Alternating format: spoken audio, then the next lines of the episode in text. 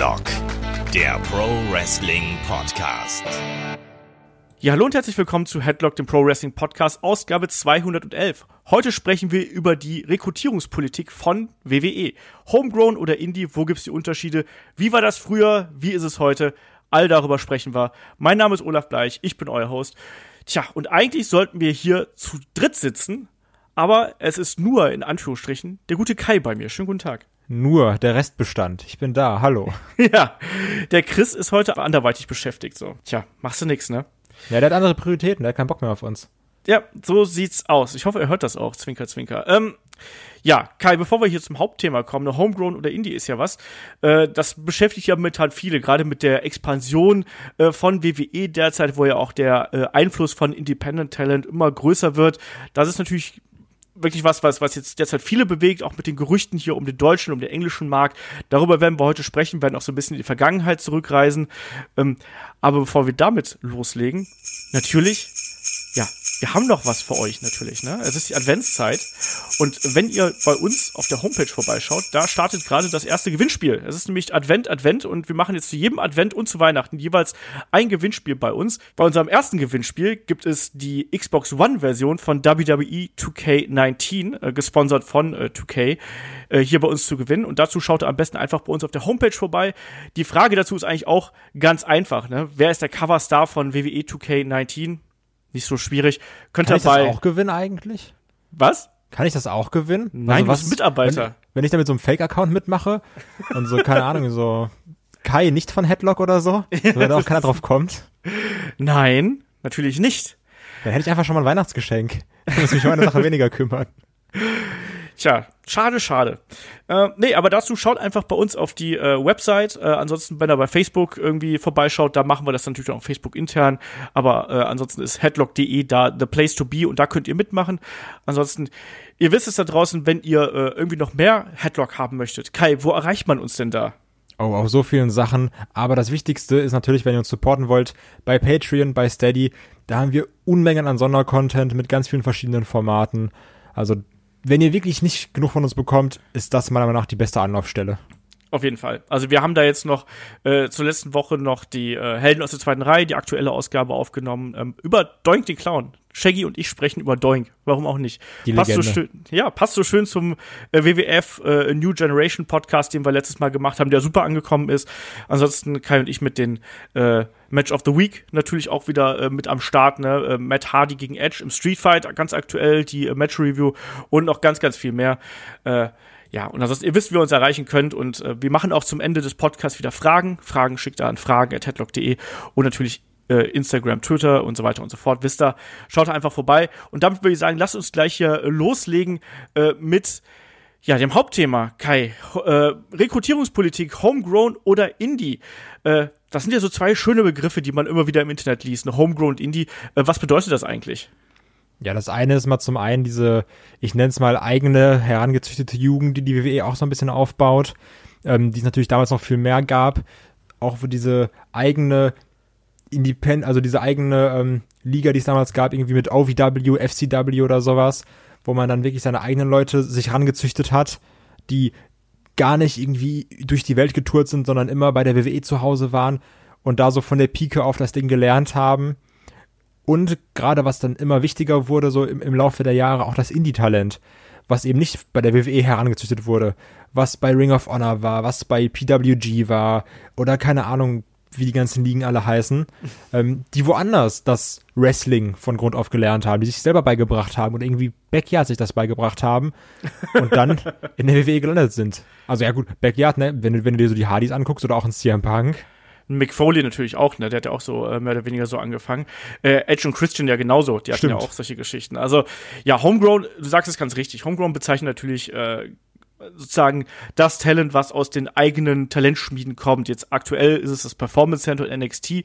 Du hast gerade angesprochen, in der Vergangenheit gab es äh, OVW natürlich. Ähm, das war bis 2008. Es gab Florida Championship Wrestling, was ja noch irgendwie dazwischen gewesen ist. Und dann eben später äh, NXT ab 2010 so um den Dreh.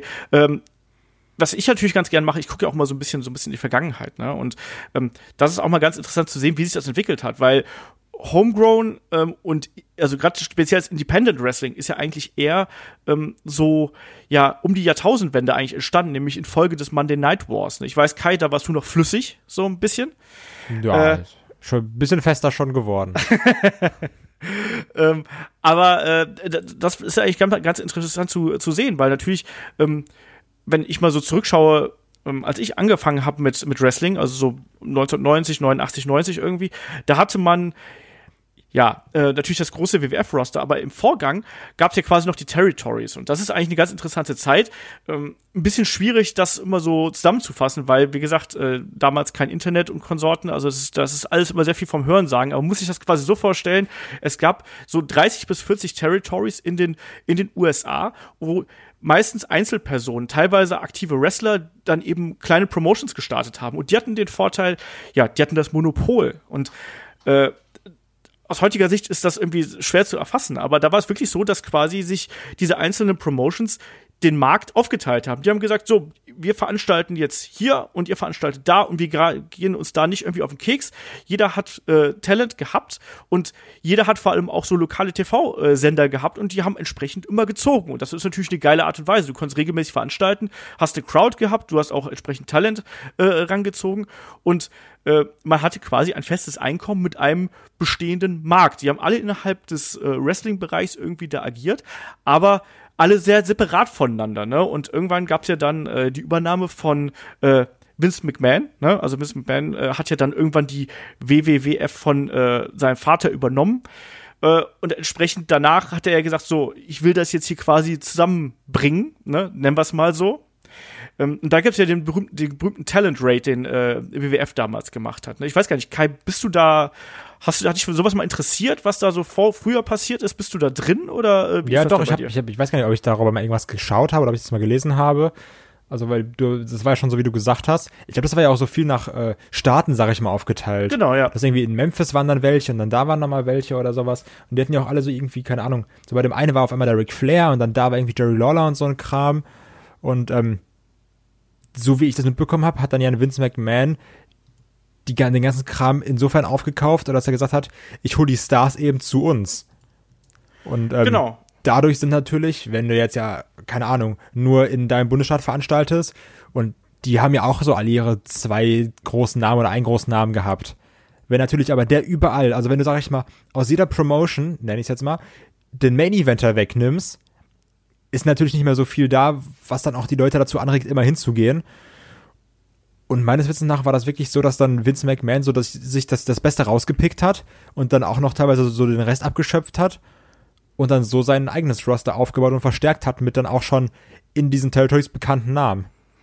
Ja, also im Endeffekt machen wir es ganz klar. Ne? Er ist natürlich da die ganz kommerzielle Schiene gegangen. Ne? Er hat äh, mit TV-Verträgen gewunken sozusagen. Also er wusste, dass Kabelfernsehen eine große Geschichte sein wird. Das war damals noch nicht so weit, aber er wusste, dass das, dass das eine große Geschichte sein wird und dass, äh, dass das zugleich bedeutet hat, dass die Leute mehr Exposure bekommen haben, dass die äh, Wrestler mehr gesehen werden. Entsprechend könnte man höhere Einnahmen erzielen. Ne? Und er hat dann eben angefangen, äh, wie du schon gesagt hast, Talent zu rekrutieren. Ne? Und äh, du hast gerade einen, einen Jerry Lawler angesprochen, der kam später noch. Das war ja dann so Mitte der 90er, wo, er, wo Jerry Lawler mit dazugekommen ist. Aber zum Beispiel eine ganz bekannte Figur ist natürlich ein Hulk Hogan, der damals von der AWA rübergekommen ist. Äh, ah, okay. Ja, also das, das, das ist natürlich das, das äh, Wichtigste eigentlich. Also ein Hulk Hogan ist nicht irgendwie von, äh, weiß ich nicht, von irgendjemandem von der WWF rekrutiert worden, sondern er ist dann tatsächlich äh, von der AWA rübergekommen. Klar wurde er bei WWF anders positioniert, aber äh, er war auch Outside-Talent. Genauso auch ähm, Stampede Wrestling, haben wir schon ein paar Mal drüber gesprochen im äh, Owen Hart Podcast, im Bret Hart Podcast und äh, ich glaube auch noch in anderen, im Jim Neidhart Podcast auch. Da war es auch so, dass Stampede Wrestling irgendwann finanziell nicht mehr gut dastand und dann hat äh, ja Vince McMahon einen Teil des Talents übernommen und hat dann eben gesagt, so ja, hier, ich, äh, ne, ich nehme euch das quasi ab und hat dann einen, hat dann einen Bret Hart rübergeholt und ein äh, Jim Neidhart, einen British Bulldog und ich meine einen Dynamite Kid und dann auch die Vereinbarung mit Stu Hart getroffen, dass die alle entsprechend gut eingesetzt werden konnten. Und das waren ja alles Top-Wrestler damals. Ne? Und da hat es dann auch trotzdem noch immer ein bisschen gedauert, bis man die entsprechend positioniert hatte, aber da war eben das Geld dahinter und ja, dieser, dieser Raid, nennen wir es jetzt einfach mal so, weil das so ein populärer Begriff ja eigentlich ist, der war für WWF einfach wichtig, um wirklich diese Marktposition zu festigen. Ne? Der hat wirklich einfach Geld in die Hand genommen und hat gesagt, so, wir haben einen TV-Deal, wir haben Kabelfernsehen und äh, wir brauchen das entsprechende Talent. Und er hat dann natürlich von allen äh, die großen Stars weggenommen muss man ganz klar so sagen. Und er war natürlich auch nicht beliebt dafür. Ne? Also da gibt's auch ganz klar die Aussagen, die, die Promoter, die lokalen Promoter, haben ihn gehasst, weil die natürlich plötzlich der Markt wegbricht. Weil, naja, wenn die großen Stars woanders sind, dann geht das Publikum wohl auch woanders hin. So gnadenlos ist das. Ähm, ja, und später man könnte jetzt also denken, ja gut, das lief dann halt so weiter, aber natürlich dann in den 90ern gab es dann den nächsten Konflikt mehr oder weniger zwischen äh, der WWF und der WCW natürlich, ne, die beiden großen, Fra äh, nicht Fraktionen, aber Promotions natürlich, der Monday Night War und da war es ja dann auch so, dass ständig äh, Talent hin und her ge geswitcht ist und das fand ich damals als äh, Fan immer super interessant. Du hattest dann manchmal so das Gefühl gehabt, da äh, ja, man, man, man schiebt sich irgendwie so ein bisschen das Talent zu und ähm, ich fand es immer total spannend, weil du plötzlich auch als Fan, der nicht so viel Ahnung gehabt hat, plötzlich jemand wiedererkannt hast. Du hast einen Wiedererkennungswert. Ne? Dann ist auf einmal ein, keine Ahnung, ein Ric Flair äh, von der WCW zur, äh, zur WWF gewechselt, äh, 91, 92. Dann ist irgendwann ein, ein Mick Foley zur, ähm, zur WWF gewechselt, irgendwie 95, 96. Im, im gleichen Atemzug natürlich hast du dann plötzlich so Leute wie einen, Rick, äh, einen Randy Savage und einen Hulk Hogan und wie es nicht alle heißen, die dann irgendwann so 94, äh, doch 94 äh, zur WCW gesprungen sind. Das waren auch coole Zeiten. Das und Witzige ist, ich finde, man kann sich das gar nicht mal so vorstellen irgendwie. Also, weil ja. das war ja wirklich nicht diese Monopolstellung oder die, die, diese Marktmacht, die ja die WWE heute ist, wo du sagst, ja, ob jetzt also klar wäre es krass, wenn jetzt ein Daniel Bryan zu Ring of Honor gehen würde wieder oder wenn er mal ein AJ jetzt irgendwie doch zu New Japan geht. Ähm, aber das ist ja trotzdem alles keine Konkurrenz in dem Sinne, wie damals WWF und WCW waren. Nee, überhaupt und dabei nicht. wirklich, okay, wenn jetzt unser Topstar zu der Konkurrenz geht, das könnte uns auch das Genick brechen. Und diese Angst hast du ja heutzutage eigentlich gar nicht mehr. Weil du bei der WWE weißt, ja, also jetzt müsste schon einiges passieren, dass uns nochmal eine andere Promotion gefährlich werden könnte. Genau, weil inzwischen einfach die WWF oder beziehungsweise WWE natürlich sich über die Jahrzehnte einfach auch so ein Polster aufgebaut hat und so einen Vorsprung aufgebaut hat. Das wird extrem lange dauern, bis wirklich die WWE da wieder in Zugzwang kommt. Also damals war es ja auch wirklich so, dass dann eben als diese NWO-Storyline natürlich losging und als dann wirklich auch das Publikum ähm, von, wirklich von der, von der WWF auch dann zur WCW gewandert ist und plus hat die WCW natürlich auch noch neue Klientel irgendwie äh, aktiviert. Und plötzlich war ja Wrestling überall, Wrestling war riesengroß und vor allen Dingen war Wrestling erstmal bei der WCW. Und irgendwie dann hat es eine ganze Zeit lang gedauert, bis dann wirklich der Markt wieder ausgeglichen war und die WWF dann natürlich auch durch die vielen Fehler, die eine äh, WCW damals gemacht hat, ne, egal was es beim Booking angeht oder äh, auch bei den, bei den Verträgen und bei den äh, Gagen und so weiter und so fort, eine Creative Control und ich weiß nicht was alles, ähm, dass dann die äh, wirklich die WWF damals wieder Oberhand gewonnen hat. Ne? Aber das war eine spannende Zeit und auch damals gab es dann schon so so Working Relationships. Ne? Wir haben es ja schon mal angesprochen. Ich weiß gar nicht mehr, kein welchem Podcast war das, wo wir das angesprochen hat mit der ECW. Äh, ich habe auch gerade überlegt. 97. Ähm, ja, ich, ich wollte gerade sagen, nämlich, weil das mit, mit der ECW daran kann ich mich noch erinnern. Ähm, war das, war das der Performance Center Podcast? Das kann sein, ja. Also wo, wir, also wo wir auf jeden Fall darüber geredet haben, dass ja heute auch irgendwie äh, Wrestler, die wieder reinkommen müssen, im Performance Center ihre Matches bestreiten können. Oder irgendwie auch dann bei NXT oder bei House ihre Matches bestreiten können. Und da war es wirklich so, wenn du irgendwie einen Wrestler der WWE oder WWF wieder irgendwie in Shape bringen wolltest, hast du gesagt, ja, der tritt jetzt einfach mal ein paar Mal in der ECW an. So, um den wieder irgendwie fürs TV fit zu bekommen. Weil das ist ja auch irgendwie, das ist ja auch ein Geben und Nehmen, weil die ECW kriegt irgendwie, ich sag mal, also keinen großen, aber kriegt einen Namen. Und ja. ähm, die WWE oder WWF musste sich halt eben nicht darum kümmern, den Wrestler selber wieder so, also so sehr in, in Ring-Shape zu bekommen, weil das ja dann bei der ECW machen konnte. Also war ja eigentlich so, so eine Win-Win-Situation. Ja, plus die ECW hat damals wohl auch äh, einfach handfeste Kohle bekommen von der äh, äh, WWF. Also so war es dann ja auch. Ne? Also es war das eine war natürlich, dass dann das Talent da eben in den Ring steigen äh, durfte. Zum anderen eben aber auch die Möglichkeit, dass da ja, äh, dass da einfach Geld floss. Ne? Und das war ja was, was die ECW damals brauchte. Und äh, im Endeffekt wenn man, wenn man da jetzt mal so auf diese Zeit schaut, ne, die, die, die WCW hat ganz krass rekrutiert überall. Also sowohl bei der, bei der ECW als auch in, in Japan und äh, dann hat die ECW, hat ja dann äh, Talent aus Mexiko teilweise geholt, ne, mit Rey Mysterio, Psychosis und wie sie nicht alle heißen. Äh, die sind dann ja auch natürlich rüber gewechselt und die äh, WWF hat dann eben auch teilweise versucht, da eben noch so ein bisschen frischen Wind reinzubringen, aber hat vor allem natürlich dann auch auf äh, eigenes Talent gesetzt und wirklich auch versucht, da durch Charaktere und Geschichten die, äh, die Stars overzubringen. Ne? Also wenn man sich so einen The Rock anschaut oder einen Steve Austin natürlich als Vorzeige äh, Attitude äh, Wrestler irgendwie plus einen Triple H und so weiter. Das, die waren ja alle da. Also die waren auch alle schon, also The Rock ist natürlich ein homegrown Wrestler, um es mal so zu sagen, aber ein Triple H und ein Steve Austin, die waren ja vorher schon, ich sag jetzt mal, überall ganz äh, despektierlich. Ne? Also ein Steve Austin war schon bei der ECW vorher, ein Steve Austin war auch schon bei der WCW vorher. Also der war ein Name, aber man wusste eben noch nicht so richtig, was man mit dem anfangen sollte. Ne? Und ähm, das war damals eine umtriebige Zeit und die und die WWF hatte auch andere Promotions noch auf dem auf dem Zettel, was gar nicht mehr so, was einem gar nicht mehr so bewusst ist. Ne? Was ich zum Beispiel, was mir gar nicht so klar war vor diesem Podcast, dass zum Beispiel auch diese ähm, Geschichte mit der NWA damals, das war also 98. Das war auch eine Kooperation auf eine gewisse Art und Weise. Es hat natürlich, die NWA hat damals keine Rolle mehr gespielt, aber man hat den Namen nutzen können und hat das in eine Storyline eingewickelt. Ähm, dass ein Jerry Lawler irgendwie rübergekommen ist, hatte auch was damit zu tun gehabt, dass die äh, USWA damals Probleme gehabt hat. Dazu gab es noch Smoky Mountain Wrestling, ähm, wo man ja auch so Talents gehabt hat. Also wer sich mal die Survivor Series 93 anschaut, da gab es ja sogar ein Smoky Mountain Wrestling-Match, ne? Also zwischen den äh, Heavenly Bodies und dem Rock'n'Roll Express damals. Also da sind schon ganz viele Rückbezüge äh, gewesen und man ich finde, man hat ja immer so ein bisschen das Gefühl, dass, der, dass die WWF damals so ein abgeschlossener Kosmos gewesen wäre. Aber de facto waren sie das eigentlich gar nicht, sondern da wurde immer schon viel nach links und rechts geschaut und links und rechts gemauschelt. Du bekommst ähm, ja nur nicht so mit wie heutzutage, ne? Also, genau das. Heute ist ja irgendwie, wenn dann, keine Ahnung, irgendein Typ, der mal also jetzt irgendeiner von NXT bei, keine Ahnung, keine Ahnung, wo auftritt, hast du davon ja irgendwie vier Handyvideos innerhalb von 15 Minuten. Ja. Und dann sagst du, der ist da und oh, WWE-Partnerschaft, dies, das.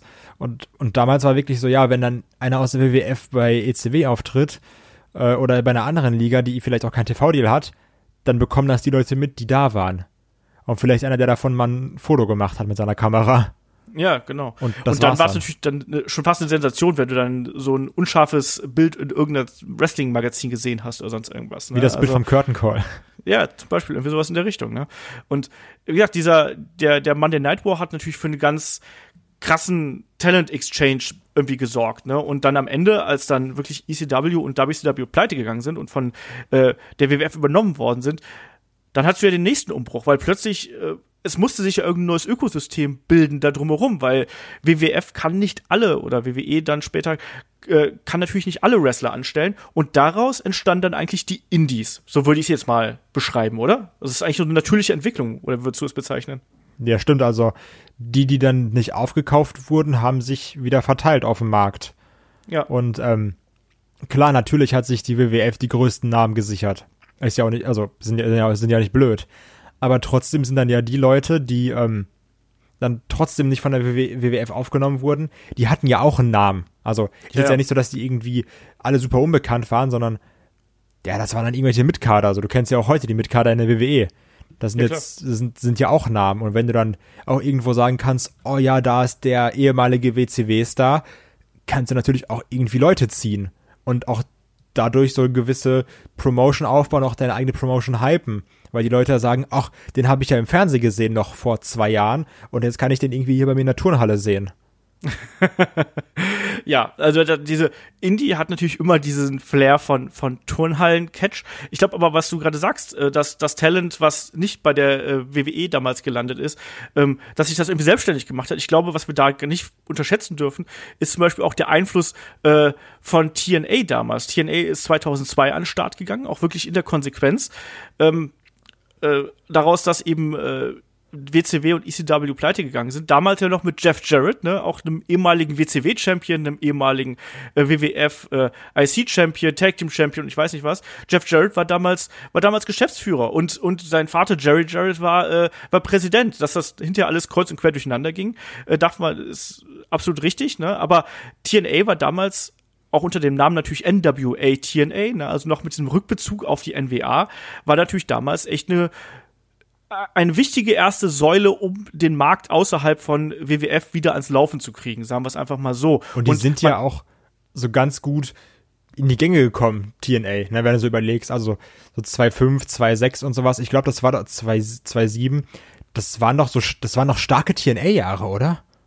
Es war vor allem halt eine gute Alternative natürlich, ne? Also ähm, man, da hat man andere Dinge geboten, als das die WWF damals gemacht hat. Dann eben auch mit dem Talent, was noch in der, äh, in der anderen Szene unterwegs war, ne, wo du dann auch wirklich schon in den Anfangstagen ja dann auch ähm, Leute gehabt hast, wie, keine Ahnung, einen ne Chris Daniels und dann auch später, einen, einen, oder nicht später, eigentlich auch schon zu der Zeit auch ein AJ Styles und solche Sachen, die damals einfach alle noch ein ganz Stückchen jünger war, waren und äh, ja, man hatte dieses Konzept der Weekly Pay-per-Views ja am Anfang gehabt. Äh, und das war interessant und es war anders und das hat auch ganz gut funktioniert. Klar haben die jetzt nicht die, äh, die riesengroßen Moneten gemacht, aber sie haben eine Alternative geboten. Und klar, hinterher, ähm, was du gerade gesagt hast, ne, ein bisschen später wurde es dann noch interessanter, aber eigentlich so richtig in die Gänge kam dann der Indie-Markt eigentlich so würde ich jetzt auch mal sagen, mit Ring of Honor dann später und wo du, wo, da, wo es dann wirklich wieder aussah wie eine Turnhalle. Das gebe ich zu. Ich habe die ersten Ring of Honor Veranstaltungen gesehen damals. Ich war ja selber äh, 2004 oder 5, ich weiß gar nicht mehr genau, im Rexplex. Das sah, das ist eine Sporthalle einfach nur gewesen, die dunkel abgehängt war. Äh, aber es war ganz, ganz anderes Wrestling, als man es ähm, bei der WWF gewohnt war. Und mir ging es ja damals auch so. Ich war einen Tag vor WrestleMania 20 bei Ring of Honor und mir kam danach WrestleMania 20 teilweise echt langweilig vor. Und das ist so ein bisschen wie der NXT-Effekt, den man heutzutage dann ja auch hat. Du hast, du siehst einmal wirklich so sehr gutes Wrestling, wo du sagst, okay, das ist so, das ist wie, wie so ein guter Arthouse-Film, das ist was Anspruchsvolles. Und danach guckst du irgendwie Transformers. ja, so krass ist es halt eben nicht. Es ist natürlich eine ganz andere Art. Ich meine, heutzutage. Ja, aber es ist, es, ist ja viel mehr, viel mehr Wrestling, also diese, diese ja, Sachen, ja. ne? Das, also, das meine ich so. Das ist ja, ähm, mehr dieses Grund-Wrestling-Produkt, wo du sagst, okay, das sind auch teilweise dann, klar, du hast auch immer irgendwelche, keine Ahnung, was für Leute in den Indies, aber es ist ja häufig, dass du ein wrestlerisch, wrestlerisch technisch besseres Produkt hast, als ja. jetzt irgendwie so ein mega Heavyweight Clash von keine Ahnung wem. Ja, das auf jeden Fall. Ich meine, wie gesagt, du hast, das ist eine ganz andere Art von Ausrichtung. Die, die Jungs natürlich in den Indies, ähm, gerade wenn es die wirklich Talentierten sind, die gehen natürlich da jeden Abend all in, ne, zwinker, zwinker. Ähm, und dadurch hast du eben ein ganz anderes Produkt. Die, da ist es ja auch wirklich manchmal so, dass du das Gefühl hast, du hast eigentlich einen Main-Event, der den anderen gejagt hat, so ungefähr. Ne? Und ähm, bei der WWE und WWF war es ja auch schon zu der damaligen Zeit so, äh, es war ein ganz anderer Stil, langsamerer Stil insgesamt. Ähm, wo dann auch die großen Charaktere in der ersten Linie äh, im Vordergrund gestanden haben. Ne? Auf jeden Fall war das dann so die, die erste Anfangsphase, wo dann ja auch wirklich ja spannendes Indie-Talent irgendwie so ein bisschen an den Tag gefördert worden ist. Ne? Also ich kann mich noch dran erinnern, als ich damals erstmal CM Punk gesehen habe, ne? live. Äh, du Wichser.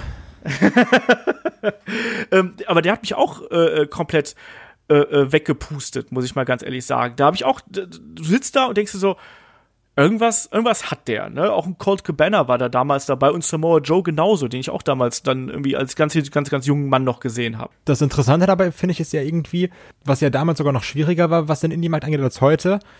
Da war ja wirklich, okay, ich bin jetzt hier vor, keine Ahnung, also ich sag mal jetzt einfach 50 Leuten, ne? Jetzt natürlich vielleicht an einem WrestleMania-Wochenende, da wo du warst, bestimmt vielleicht auch ein bisschen mehr.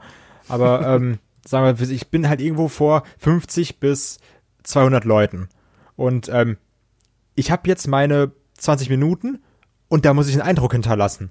Da müssen die sagen, ey, XY, den fand ich geil, das ist ein guter Wrestler. Und das ist ja nicht so nach dem Motto, ja, und dann kann ich nachher beim Match noch mal ein bisschen twittern und ja, der, der ist zwar irgendwie, das ist so ein okayer Wrestler im, im Indie-Bereich, aber der, der tweetet halt ganz witzig oder sowas. Da, das hast, hattest du ja zu dem Zeitpunkt nicht. Da wirklich, geh in den Ring, zeig, was du kannst, überzeug mit deinen Moves, mit deinem Charakter, mit deinem Charisma, hinterlass einen Eindruck in 20 Minuten oder du hast verkackt. Also so, du, du hast für den Abend bei dem Zuschauer verkackt. So, ja. weil dann hat er so einen Eindruck und sagt so, oh ja, den fand ich nicht so gut oder sowas. Das ist ja nicht, dass dann irgendwie am nächsten Tag siehst du wieder Retweets und oh, da auf einmal ist der Mojo da aufgetreten und guck dir mal den Musclebuster an, der war ja super cool. Oder, also da war, du hattest wirklich diese eine Chance und das hast du heute noch beim Indie Wrestling, dass sie teilweise so dieses, dieses Vollgas geben. Ähm, um ihre Zeit, die sie sich da präsentieren können, optimal zu nutzen. Ja, Ja, das auf jeden Fall. Also du musst da wirklich einen Eindruck sofort hinterlassen. Ähm, ansonsten bist du ganz schnell irgendwie durch, sagen wir es einfach mal so. Und also ich kann mich noch damals dran erinnern, da war natürlich die, die Hochzeit der, äh, der Foren eigentlich, so, so 2000 bis 2004 8 oder sonst irgendwas, bevor eben dann wirklich Social Media gerade hier in Deutschland groß aufgekommen ist, ne? Was du jetzt gerade gesagt hast mit Tweets und so. Aber du hast damals eigentlich vor allem durch Foren erfahren, wer jetzt gerade cool ist, wer ist interessant, ähm, was passiert wo.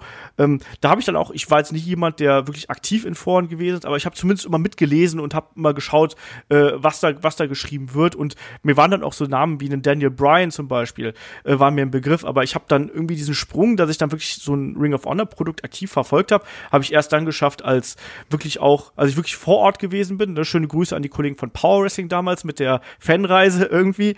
Äh, die haben mich da mitgeschleppt. Also äh, Christian Bruns ist da nicht äh, absolut unschuldig dran. Und äh, ja, da, ab da war ich dann gehuckt und ich habe mir dann auch sofort irgendwelche DVDs geholt. Erster Main Event mit Daniel Bryan, Christopher Daniels und so weiter und so fort. Loki fand ich damals mega geil. Und da wird es eigentlich interessant, weil du hast dann ganz, ganz viele ähm, bekannte Namen, die später dann eben auch äh, bei der WWF eine ne Rolle spielen sollten, mal mehr, mal minder. Zugleich, wenn du dann auf die WWF schaust, finde ich, hast du in dieser Phase zwischen, keine Ahnung, 2004 und 2000, boah, also ne, ganz schwierig, da jetzt so, so, eine, so, eine, so eine Zäsur einzusetzen. Aber ich finde, man hat sich da dann ganz oft auf bewährte Namen verlassen. Klar, du hast einen John Cena und einen Batista, aber drumherum hat man wenig Stars gemacht. Oder wie siehst du das, wenn du jetzt mal so 2.4, keine Ahnung, bis 2.10, 2.12 siehst? Oh, also ich finde schon, dass du in der Zeit hast du auf jeden Fall ähm, Randy Orton nochmal mehr aufgebaut, ja, ne? Das war der das Superstar. Stimmt. Du hast einen Edge unfassbar aufgebaut. Du hast einen Jeff Hardy unfassbar aufgebaut. Ähm, also aber die waren ja auch alle schon da. Ich meine, so noch, dass du hast, du hast keine neuen Leute von, von außen quasi reingeholt und hast die aufgebaut, sondern man hat sich sehr auf das Produkt verlassen und hat dann da eben ja, also, äh, ich drauf glaub, gebaut quasi. Der erste, wo das so wirklich, oder wo ich das aktiv wirklich wahrgenommen habe, wo man sagt, okay, das ist jetzt der Indie-Style der WWE, war äh, 211 CM Punk. Wahrscheinlich, ne? Ich also, habe auch, ich habe auch lange rum überlegt, aber das, das sehe ich tatsächlich so losgetreten.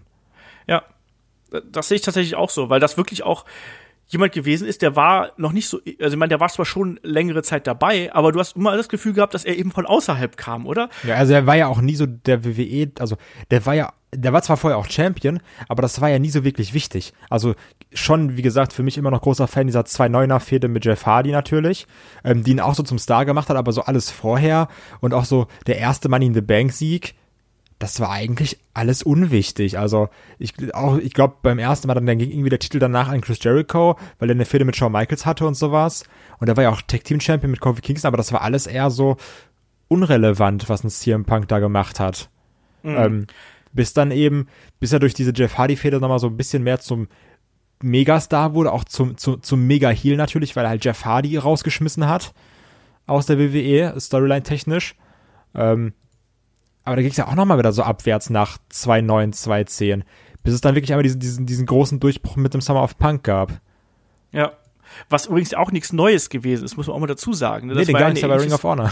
Genau, weil das, das ist auch das Interessante eigentlich, dass man, und das hat man da eben auch so ganz, ganz krass wieder gesehen. Es gab dann immer wieder diese Rückbezüge auch auf die Ring of Honor Geschichten und das ist heutzutage noch viel, viel heftiger. Also zum Beispiel eine Drew Gulak hat eine ganz ähnliche Geschichte schon bei CCW gehabt mit der äh, Campaign for a, for a Better äh, Combat Zone damals. Heute ist es die Campaign for a Better 205 Live oder wie sie heißt. Also, äh, man, man nimmt da immer wieder Rückbezüge drauf und versucht das eben auf eine größere Art und Weise aufzubauen, als das vorher der Fall gewesen ist. Und das ist mir bei CM Punk auch so extrem im Gedächtnis geblieben, weil man eigentlich da dasselbe gemacht hat, nur eben aufgeblasen und viel, viel spektakulärer, als das vorher der Fall gewesen und auf einer größeren Bühne. Und äh, das war dann eben schon was Besonderes. Und ich würde da auch sagen, dass eine CM Punk wahrscheinlich der erste Independence-Wrestler äh, gewesen ist, der bei der WWE eh den ganz, ganz großen Durchbruch zum Megastar gemacht hat, weil das war im Punk nun mal einfach für eine ganze Zeit lang. Ähm, wie gesagt, das Ende kennen wir ja inzwischen, aber äh, so würde ich das einfach mal einsortieren. Du hast gerade den Namen Chris Jericho äh, genannt. Da habe ich auch kurz überlegt, so wo würde ich den denn eigentlich hinstecken? Ist ein Jericho für dich, der ist ja nicht homegrown, der ist nee. aber, aber Indie ist der halt auch nicht so richtig. Also eigentlich ist der alles, oder? Ich weiß, ich weiß gar nicht, also der hat doch bei der, bei der WCW hat er angefangen, also, also ich weiß, dass er von der WCW zur WWF kam, aber ich weiß nicht, wo der vorher war. Ja, der war halt überall. Also der hat, der hat, der hat ja quasi, äh, der hat bei, bei Stampede Wrestling gelernt, bei, bei Stu Hart. Und der war ja in Japan, der war in Europa und, äh, und ich weiß nicht wo. Also eigentlich ist der eher ein Independent Talent, das dann quasi einmal die, äh, die Laufbahn gemacht hat. Also von äh, unterwegs quasi, äh, international unterwegs und dann von da aus weiter zur WCW und dann eben zur WWE und jetzt eigentlich ja wieder fast schon wieder zurück. Das ist ja das Kuriose, oder? Also wenn du jetzt bei New Japan siehst oder dann bei seinem eigenen Ding, der ist ja momentan überall eigentlich. Ja, ja, also, aber ich, ich glaube, das ist weniger dieses, ich mache jetzt nochmal Indie, sondern jetzt ist es wirklich dieses, ich bin ein gemachter Mann und mach das, worauf ich Bock hab. Ja, das, das ist nochmal ein bisschen Fall. Unterschied. Ja, das glaube ich auch, dass der, der lebt sich gerade kreativ einfach aus und der hat Spaß an dem, was er da äh, macht. Und ja, also Jericho ist da, Jericho ist eine Ausnahmeerscheinung. Ich glaube, es gibt nicht viele Wrestler, die diesen äh, Weg gegangen sind, ohne da jetzt irgendwie Zahlen zu nennen oder Zahlen zu wissen, so auf Anhieb. Aber der ist da auf jeden Fall jemand, der wirklich alles gemacht hat und der heute auch noch immer echt ein, ein guter im Ring ist, trotz zu einer inzwischen äh, einige Jahre auf dem Buckel, die er mit sich rumträgt. Ähm, wer fällt denn dir da eigentlich noch so ein an, an Stars, die äh, ja wirklich aus den Indies gekommen sind und aktuell oder in der jüngeren Vergangenheit dann auch wirklich äh, große Programme gehabt haben? Also ich, also wie gesagt, ich finde so mit dem CM Punk hat es angefangen und dann ging das, kam das Ganze so ins Rollen extrem. Ähm, danach natürlich der nächste große Daniel Bryan mit äh, diesem riesig, riesigen, epischen ähm, WrestleMania 30 Moment. Also mit, mit dem Yes-Movement, das, das, das war ja auch unfassbar. Also das sind ja so, also die, diese beiden Storylines mit, mit den zwei Indie-Stars hier, Punk mit Daniel Bryan, das, das werden auch, also das sind auch auf jeden Fall definitiv mit die besten Storylines der WWE-Geschichte. Also die, die kannst du da auf jeden Fall mit oben nennen. Ähm, ja. Und nach diesem Ding finde ich, dann, dann kamen die Namen rein irgendwie. Dann hat du einen Kevin Owens, dann hattest du einen Cesaro, obwohl ich finde, dass trotzdem Cesaro, der auch in vielen Listen genannt wird, irgendwie aber auch erst so mit, mit diesem The Bar-Ding wirklich gezündet hat. Mhm. Also das war ein sehr langer, steiniger Weg. Ähm, natürlich ein Seth Rollins. Und das waren ja so, das waren ja auch die Sachen, ähm, gerade also auch so ein Cesaro, Kevin Owens, äh, Daniel Bryan, CM Punk, das war ja noch diese Indie-Generation, die du rangeholt hast und irgendwie gesagt hast, okay, wir drücken den aber nochmal unseren WWE-Stempel auf. Also mhm. jetzt Punk durfte seinen Namen zwar behalten, aber auch so ein, ein Brian Danielson wurde zu Daniel Bryan, Kevin Steen wurde zu Kevin Owens, ein Tyler Black wurde zu Seth Rollins. Ähm, die wurden ja auch zu Stars und irgendwann haben sie einfach gesagt, ach Leute, ganz ehrlich, wir sind doch nicht blöd, wir profitieren einfach von dem Namen, der zu uns kommt. So, ein Samoa Joe heißt Samoa Joe, ein AJ Styles heißt AJ Styles. Und ich glaube, dieser, dieser Knackpunkt, der letzte, wo es irgendwie nicht so gemacht wurde, den ich gerade im Kopf habe, war ein Finn Baylor. Weil ich weiß noch, ich kann mich noch genau an diese riesige Internetdiskussion erinnern, wo alle gesagt haben, oh, Finn Baylor, ist das scheiße. So, Leute, ich bin doch so cool. Das ist für mich immer der Prince David, weil ich habe den ja schon in, in Japan wresteln sehen. Ich bin viel cooler oder sowas. Und ähm, ab dem Punkt haben sie einfach gesagt, ach ganz ehrlich, behalt doch deinen Namen.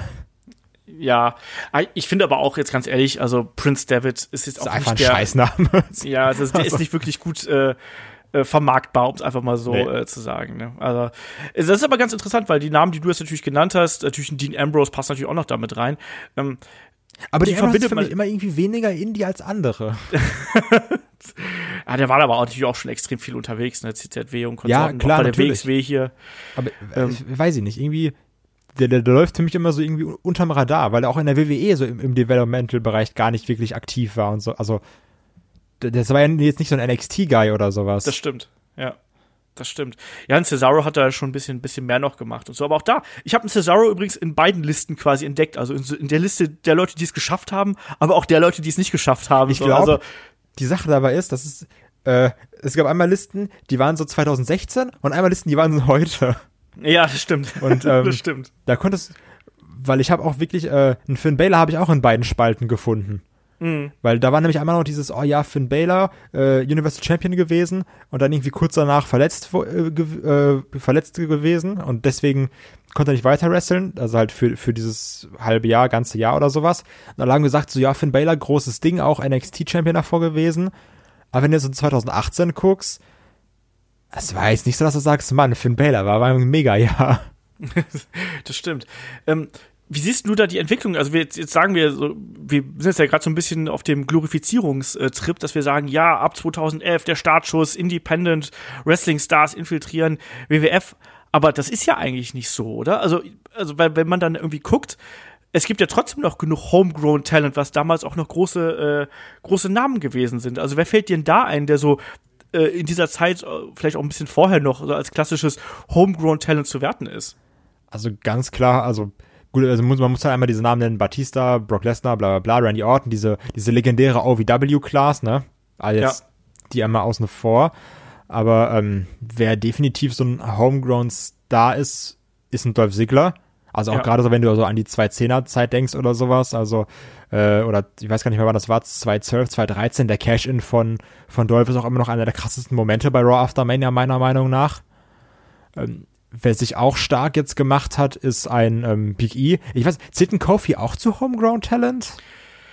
Ich glaube ja. Der ist ja gefühlt auch schon drei Millionen Jahre bei der WWE. Ja, ja. Der gehört, glaube ich, auch dazu. Ich muss ganz ehrlich sagen, ich bin mir gar nicht, ich weiß gar nicht so genau, wo Kofi Kingston herkommt, aber ich würde auch mal eher sagen, dass ich den auch in die äh, Homegrown-Schublade stecken würde. Ja, also, weil der zählt da für mich auch auf jeden Fall in Richtung WWE-Stars, also so auch, wo ich sagen würde, okay, definitiv Future Hall of Famer. Ähm, ganz aktuelles Beispiel ist eine Charlotte, mhm. die ja auch homegrown ist, aber natürlich auch so ein bisschen mit, mit dem Ric Flair-Ding.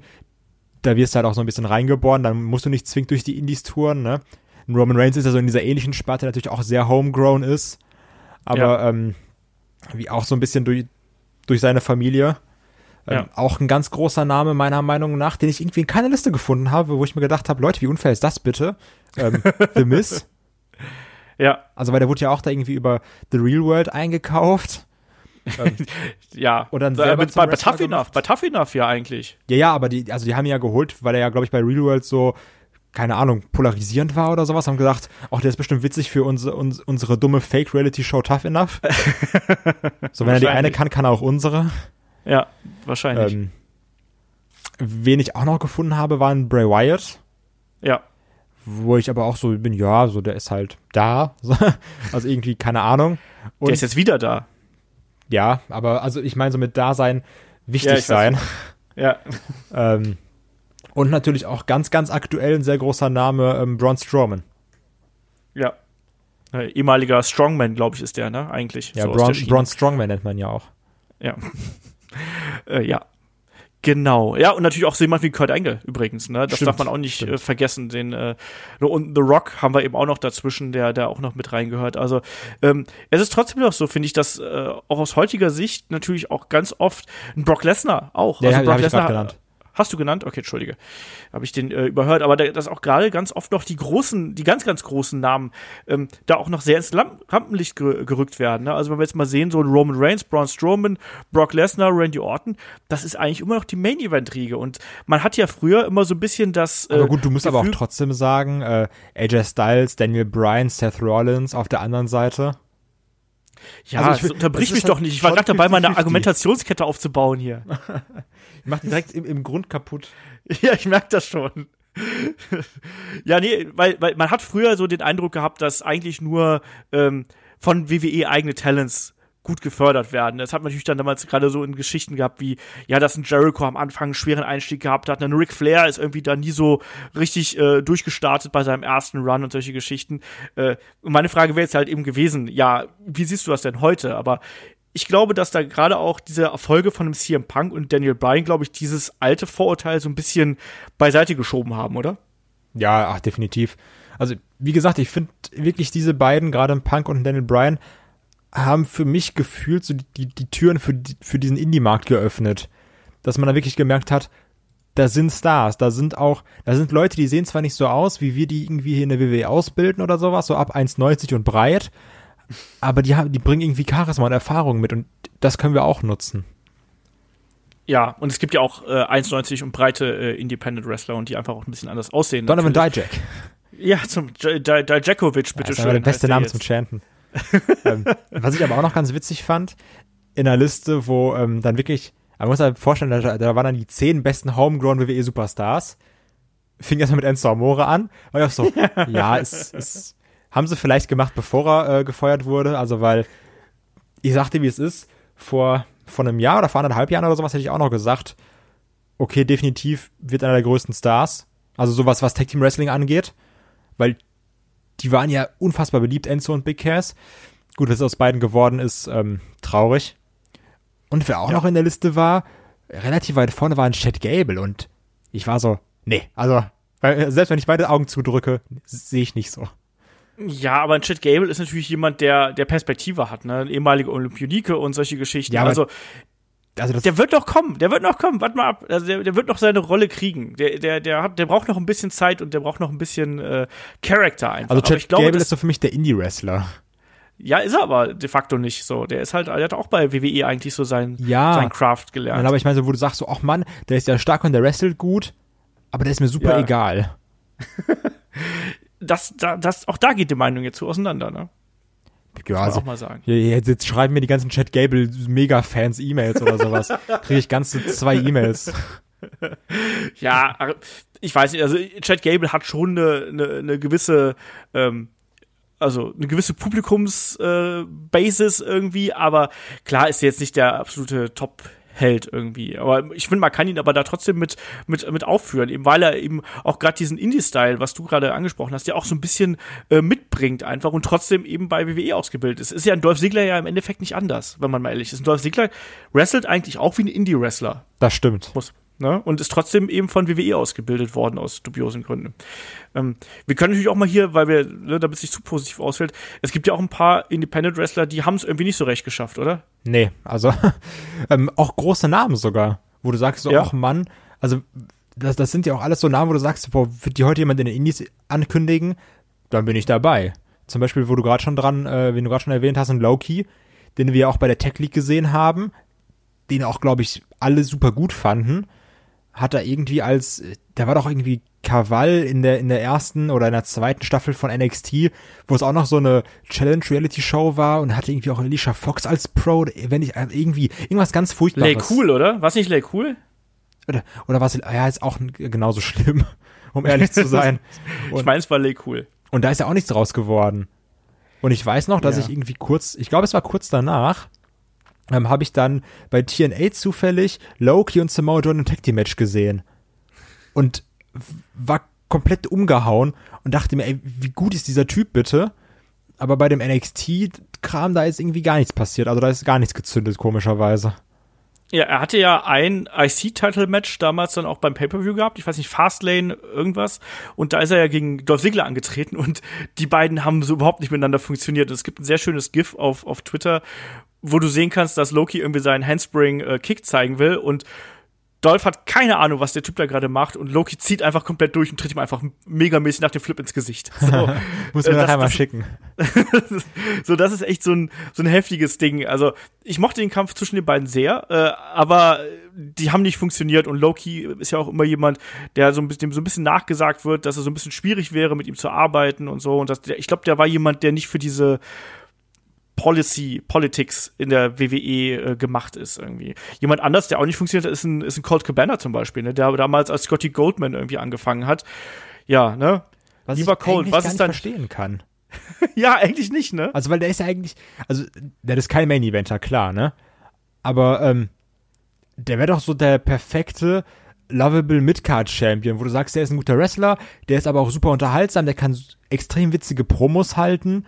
So, also, keine Ahnung, wenn du so, heute so ein Elias oder sowas, wo du sagst, so, ja, dem höre ich gerne zu, weil er irgendwie witzige Sachen sagt, so, da werde ich im Normalfall nicht gelangweilt bei so einer fünfminütigen Promo. Ähm, also, weiß ich, der, hat ja irgendwie viel mitgebracht, aber keine Ahnung.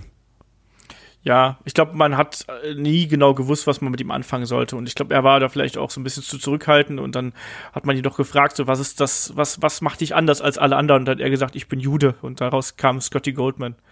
Schade. ähm, das ist so lustig. Ja, das ist schon Ähm, ein bisschen witzig.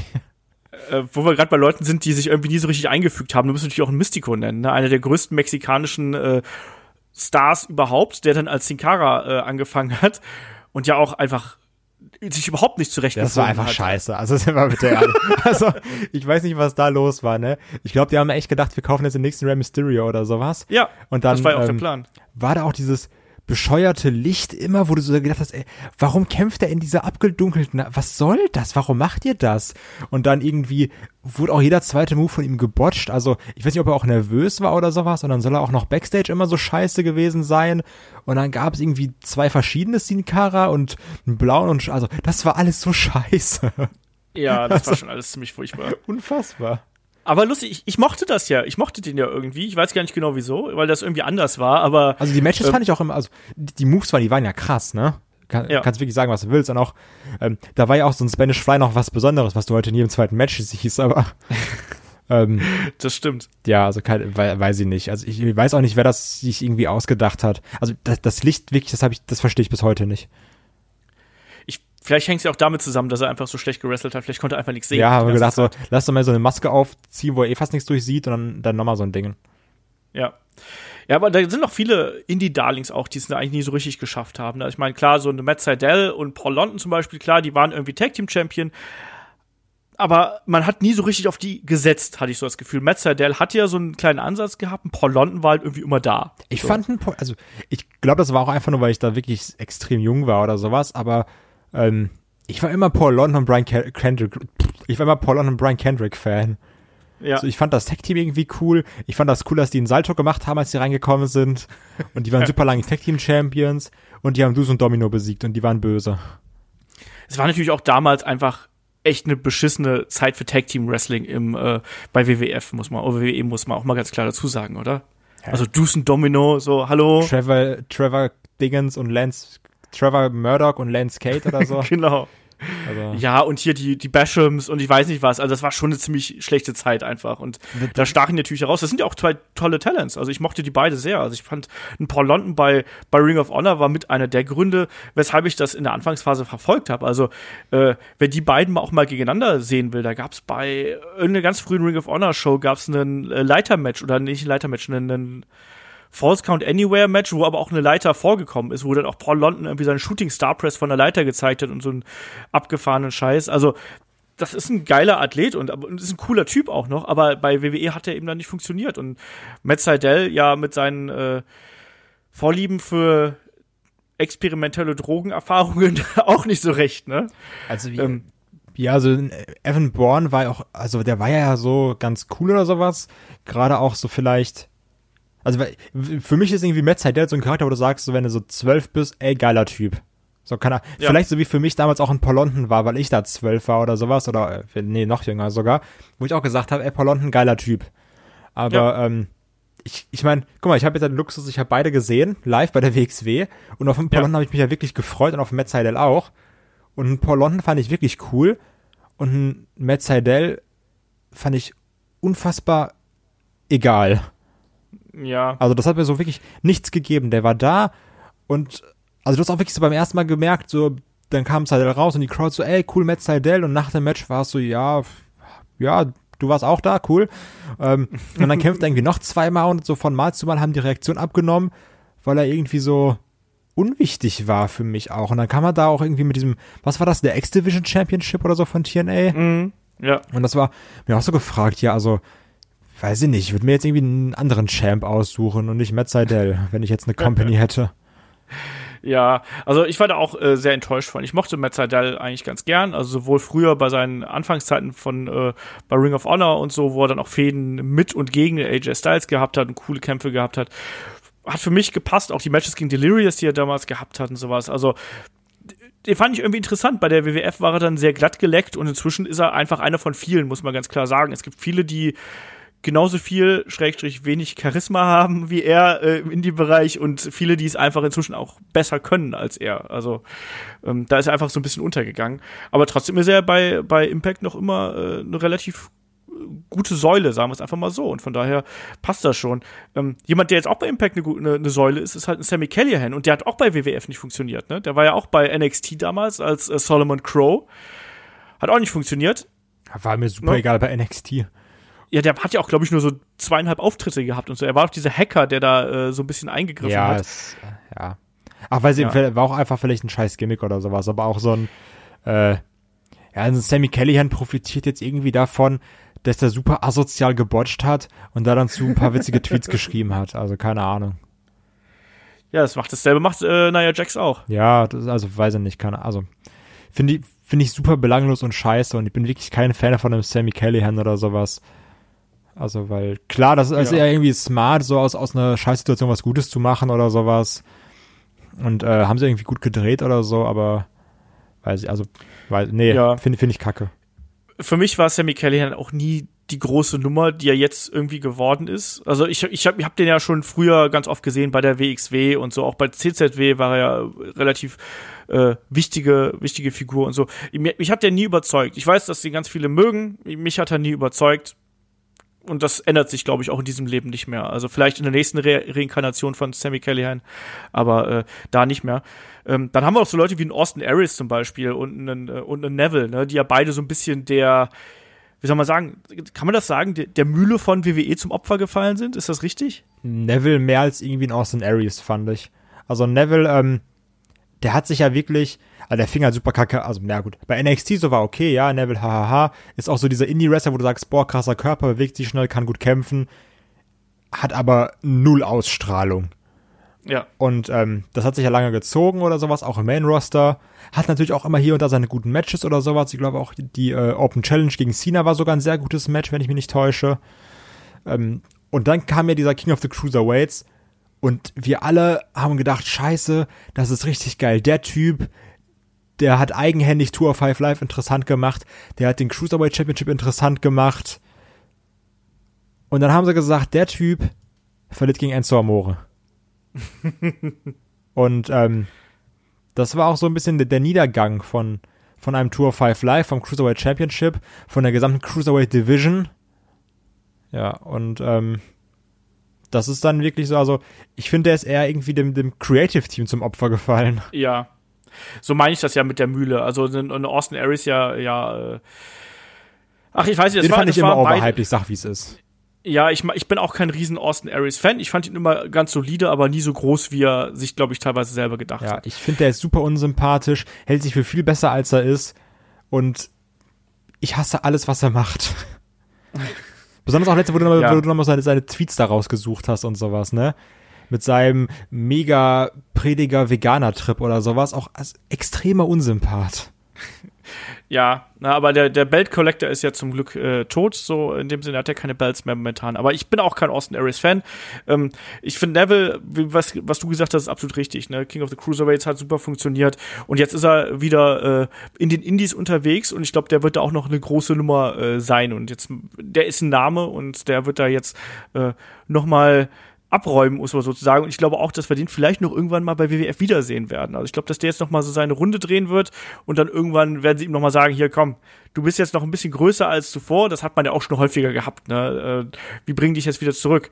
Ähm, wir haben jetzt hier schon ein bisschen angesprochen. Ne? Es gab, ja irgendwie so diesen, diesen Paukenschlag. Ne? Es gab zum einen diese Geschichte mit CM Punk und Daniel Bryan, die das alle so ein bisschen vorangebracht haben.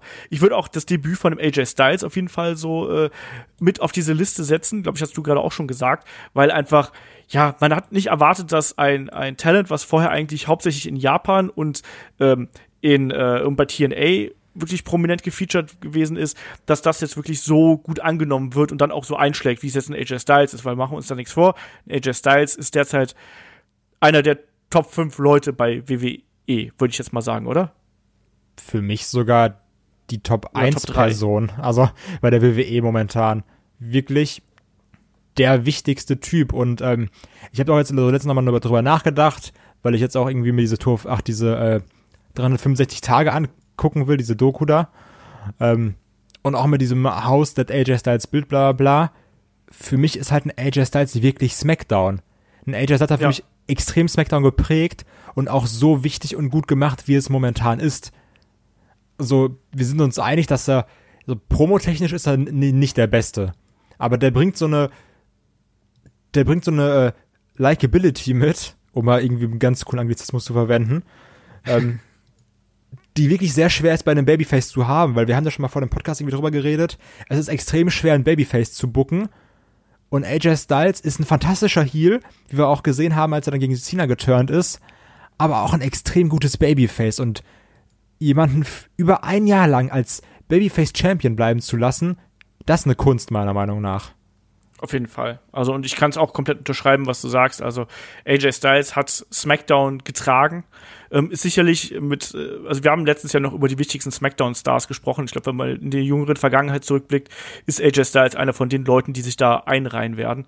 Ähm, auf jeden Fall. Aber ich, ich, ich finde auch diese, diese Rolle, die er dann eben übernommen hat, auch mit der Art und Weise, wie er sich präsentiert hat, auch, dass man da gar keine Hype, äh, gar kein Hehl drum gemacht hat. Irgendwie, dass er von auswärts kommt, dass er eben einen langen Weg gemacht hat und hier und da gerestelt hat. Das wurde sogar verkauft. Das, das war ja sogar genau. Teil, Teil, des Hypes.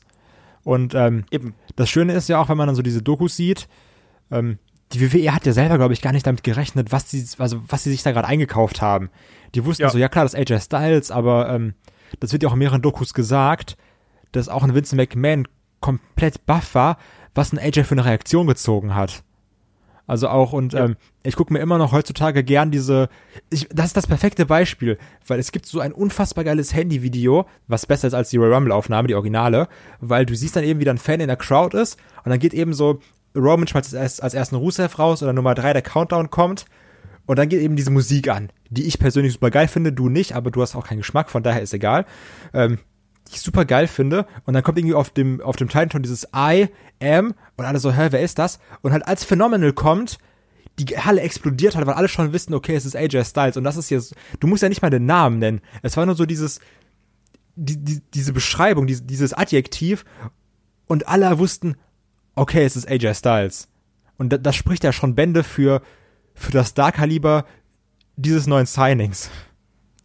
Genau das. Ja, das war damals, äh, ja, wie gesagt, ein Paukenschlag, ne, um mal dieses, dieses schöne Wort nochmal zu, äh, zu verwenden. Und das, äh, da hat sich WWE wirklich einen dicken äh, Fisch anhaken oder an Land gezogen irgendwie. Und ich habe auch erst gedacht, das funktioniert nicht so recht. Ne? Auch gerade als er dann bei WrestleMania gegen Jericho verloren hat, gedacht so, ah, jetzt, jetzt lassen sie ihn fallen irgendwie. Jetzt er hat er seinen, seinen Moment gehabt so ungefähr und jetzt lassen sie ihn fallen. Und stattdessen ging es dann immer noch weiter eigentlich. Ne? Und dann auch die Fäden, die er gekriegt hat, jetzt auch zuletzt gegen Samoa Joe oder solche Geschichten. Das hat man ja alles ja schon mal im Independent-Bereich gesehen. Ne? Aber trotzdem war das cool. Und auch gerade diese Anfangsphase, dass man ihn dann gegen den äh, Roman Reigns, auch, das waren geile Matches, die die beiden Ja, aber auch gegen haben. Cena. Also es war ja so dieses. Ja sind wir mal echt, das war ja eine Fehde, die hat sie selber geschrieben, das ist der TNA-Guy oder so der, der Indie-Guy, also wirklich sogar, eigentlich sogar mehr der TNA-Guy, aber auch so der, der Bullet Club-Typ, ähm, und der kämpft gerade gegen Mr. WWE. Ja. Und darf gewinnen. Also, ich, hallo? Wie krass war das bitte? Dieses SummerSlam-Match ist auf jeden Fall in meinen Top 5 Matches, die ich, also Top 5 Favorite Matches. Weil das, so das ist ja auch interessant, gut weil man, war ja, und das ist ja auch interessant, weil natürlich hat man da diese, diese Konfrontation zwischen Homegrown und Indie, also egal ob es jetzt gegen Roman Reigns oder gegen äh, John Cena ist. Und das war eben spannend. Also da hat man dann auch wieder gemerkt, dass sich WWE da auch durchaus bewusst drüber gewesen ist, was man da hat, oder? Also, dass man da auch wirklich dann so ein Ding so auch so verkaufen kann, oder? Ja, und dass man da auch gerade bei dem John Cena-Ding ein AJ Styles gewinnen lässt. Also, ja. was, was ist das denn für eine Ansage? Dass du sagst, okay, das ist einmal unser Typ, den wir selber irgendwie aufgebaut haben. Und das ist der Typ von außerhalb. Und unser WWE-Typ verliert. Also, das, das, das zeugt ja schon von einer gewissen Größe, das überhaupt zu bucken. Wo wir gerade wissen, dass sich die WWE auch häufig sehr gerne selbst abfeiert und sagt, nee, wir sind die Besten oder sowas. Also, das, das war ja noch viel krasser. Das war ja auch so eine Sache, mit der hat man halt nicht gerechnet. Und ähm, gerade so, man hat, auch wenn man ja das WWE-Produkt guckt, ist man, man hat ja auch selber mit diesen Indie gegen WWE-Kampf, wo man sagt, so, oh ja, jetzt lass doch mal einen Finn Balor Champion werden, jetzt lass doch mal den Champion werden, weil den habe ich schon da und da gesehen oder sowas. Ähm, man, hat, man hat ja diese, diese Verbundenheit und das, das ist halt das Ding, von, von dem die WWE profitiert, weil der Charakter ist insofern aufgebaut, dass teilweise die Fans sagen, ich kenne den schon von da und da und deswegen will ich, dass der gewinnt weil ich, ich habe so einen ganz anderen Bezug zu dem. Wie zum Beispiel, wenn du jetzt irgendwie einen Daniel Bryan siegen siehst, weil das ist eben nicht nur der, den du immer im Fernsehen gesehen hast, der aufgebaut wurde, sondern du weißt, ich habe den bei Ring of Honor gesehen, ich habe den in der WXW gesehen, so ich habe den auf seinem Weg begleitet und jetzt will ich auch, dass er bei WrestleMania gewinnt. So ist es. Und ich glaube, damit können wir jetzt auch schon fast zum aktuellen Geschehen langsam rüberwechseln, ne? weil äh, derzeit hat man das Gefühl, klar, WWE rekrutiert doch immer so links und rechts irgendwie was, was sich nicht und nagelfest ist, auch in anderen Sportarten. Aber derzeit schießt man sich doch sehr, sehr auf das äh, bereits bestehende Independent Talent ein, oder? Ich, hast du das Gefühl, dass dieser, wie soll man sagen, dieser, dieser Aufbau von neuen Talenten bei WWE sich verändert hat, dass man lieber für den schnellen Erfolg jetzt auch mal schneller äh, die Leute einfach aus den Indies holt, gerade auch um so Marken wie natürlich NXT und Konsorten und NXT UK äh, zu etablieren? Ähm, ja, also auf jeden Fall. Es ist definitiv größer geworden, meiner Meinung nach. Gerade wenn du so in Richtung ähm, NXT UK guckst. Ich meine, du hast ja immer noch bei NXT auch Stars, wo du sagst, die kommen irgendwie aus ihren eigenen Reihen. Ich glaube auch hier so ein, ein Lars Sullivan oder sowas, den haben die sich doch auch, also den haben die doch, glaube ich, auch selber aufgebaut zum Beispiel. Ja, ein Velveteen Dream zum Beispiel auch. Genau. Ich meine, der war zwar auch so ein bisschen independent unterwegs, aber der ist hauptsächlich auch da, ich meine, der ist noch eh noch mega jung, also ja. von daher, aber der war jetzt nie bei PWG oder was auch also immer. Auch AOP oder so ein Kram, ne? Ja. Das sind ja auch eigene Leute, aber klar, natürlich ist es, ähm, also die WWE ist ja auch nicht blöd, die, die weiß ja auch, dass sie, wenn sie sagt so, oh, wir signen jetzt den und den oder sowas, ähm, dann, dann kreieren wir irgendwie einen Hype und das Internet schreibt über uns und das und das und dann kommen da auch gerade in UK, weil die, das ist ja auch irgendwie, das, das die sind ja auch heiß auf Wrestling oder sowas und dann kommen die Fans dahin, wenn wir denen irgendwie das Beste vom Besten bieten. Ähm, ja, und dann natürlich, dann wird auch sehr viel, so, um jetzt nochmal den, den Begriff aus dem Anfang wieder aufzugreifen, hat man ja auch so ein bisschen Angst, dass da wieder irgendwie geradet wird. Dass auf einmal das, das halbe Progress, also im Endeffekt ist ja NXT UK das Progress-Roster mit noch ein paar anderen Leuten und ein paar WXW-Leuten. Ja, und inklusive der Progress-Crew, die das irgendwie produziert. Siehst du das denn momentan so, dass WWE eigentlich schon fast wieder raided? Weil derzeit, also sind wir mal ehrlich, wenn man sich die Dirt Sheets durchguckt, hat man eigentlich das Gefühl, dass WWE derzeit an jedem Independent Star äh, talentiert ist, der schon mindestens zweimal in irgendeinem Main-Event gestanden hat. Ich sag mal so, ähm, es gibt zwei Sachen. Zum einen gibt's ja diese das ist natürlich jetzt auch alles wieder dieses Dirt Sheet, Gerüchte, bla bla bla. Aber hey, dafür sind wir auch da. Ähm, du hast ja zum einen, wo gesagt wird, ja, wir benutzen diese Leute, aber die dürfen auch woanders kämpfen. Also klar, irgendwie, wenn WWE sagt, komm mal rüber, dann hat das Vorrang. So ein Pete Dunne wurde ja auch irgendwie so gemacht. Und Pete Dunne hat ja auch davon profitiert. Und auch im Progress hat dann von dem Pete Dunne profitiert. Weil, ähm, durch das, durch dieses UK Championship hat er nochmal einen ganz anderen Hype bekommen in seinen jungen Jahren. Und Tyler Bate genauso. Ähm, und solange man sagt, die treten bei UK an, dürfen aber auch weiterhin ihren Indie-Bookings nachgehen, dann ist das ja auch alles cool. Das Problem ist aber, dass ich jetzt wieder in irgendwelchen Dirt Sheets gelesen habe, dass man jetzt in die Richtung geht, ähm, alles, was ein William Regal und ein Triple H gesagt haben, so, ihr profitiert und dies und das, irgendwie dahin zu gehen, alle kriegen neue Verträge und haben nicht mehr so Freiheiten, sondern mhm. ähm, das darf nicht mehr irgendwie für Networks getaped werden, außer du hast eine, du hast eine Partnerschaft mit WWE oder sowas. Und ähm, wenn das wirklich der Fall ist, dann machst du damit schon den Indie-Markt, außer, außer die irgendwie, die so eine Lebenserlaubnis von der WWE bekommen haben, also ein Progress und ein WXW und ein OTT oder wie sie alle heißen oder so. Und Evolve natürlich. Genau, Evolve auch. So, die dürfen dann, die dürfen dann noch irgendwie Indie sein, weil die WWE sagt, okay, macht weiter aber alle anderen, die wirklich irgendwie sagen, wir wollen uns jetzt eine Liga aufbauen, die haben dann enorme Probleme, wenn auf einmal das NXT UK Talent bei denen gar nicht mehr auftreten darf. Ja, das, das ist eben wirklich natürlich ein Problem, ne? was, was da, äh, ich glaube, wo wir uns alle als, als Wrestling-Fans so ein bisschen Sorgen drum machen. Ne? Klar ist es irgendwie äh, cool, weil natürlich das bedeutet ja letztlich auch alles, dass äh, WWE Geld in den Markt reinpumpt. Und gerade was natürlich hier in, in Deutschland äh, fehlt, ist Geld in irgendeiner Art und Weise. Ne? Und dass irgendjemand da das äh, voranbringt. Es wird ja auch NXT Germany, ich meine, wir haben vor zwei Wochen oder drei Wochen haben wir noch vom Tryout berichtet und waren davor selbst vor Ort.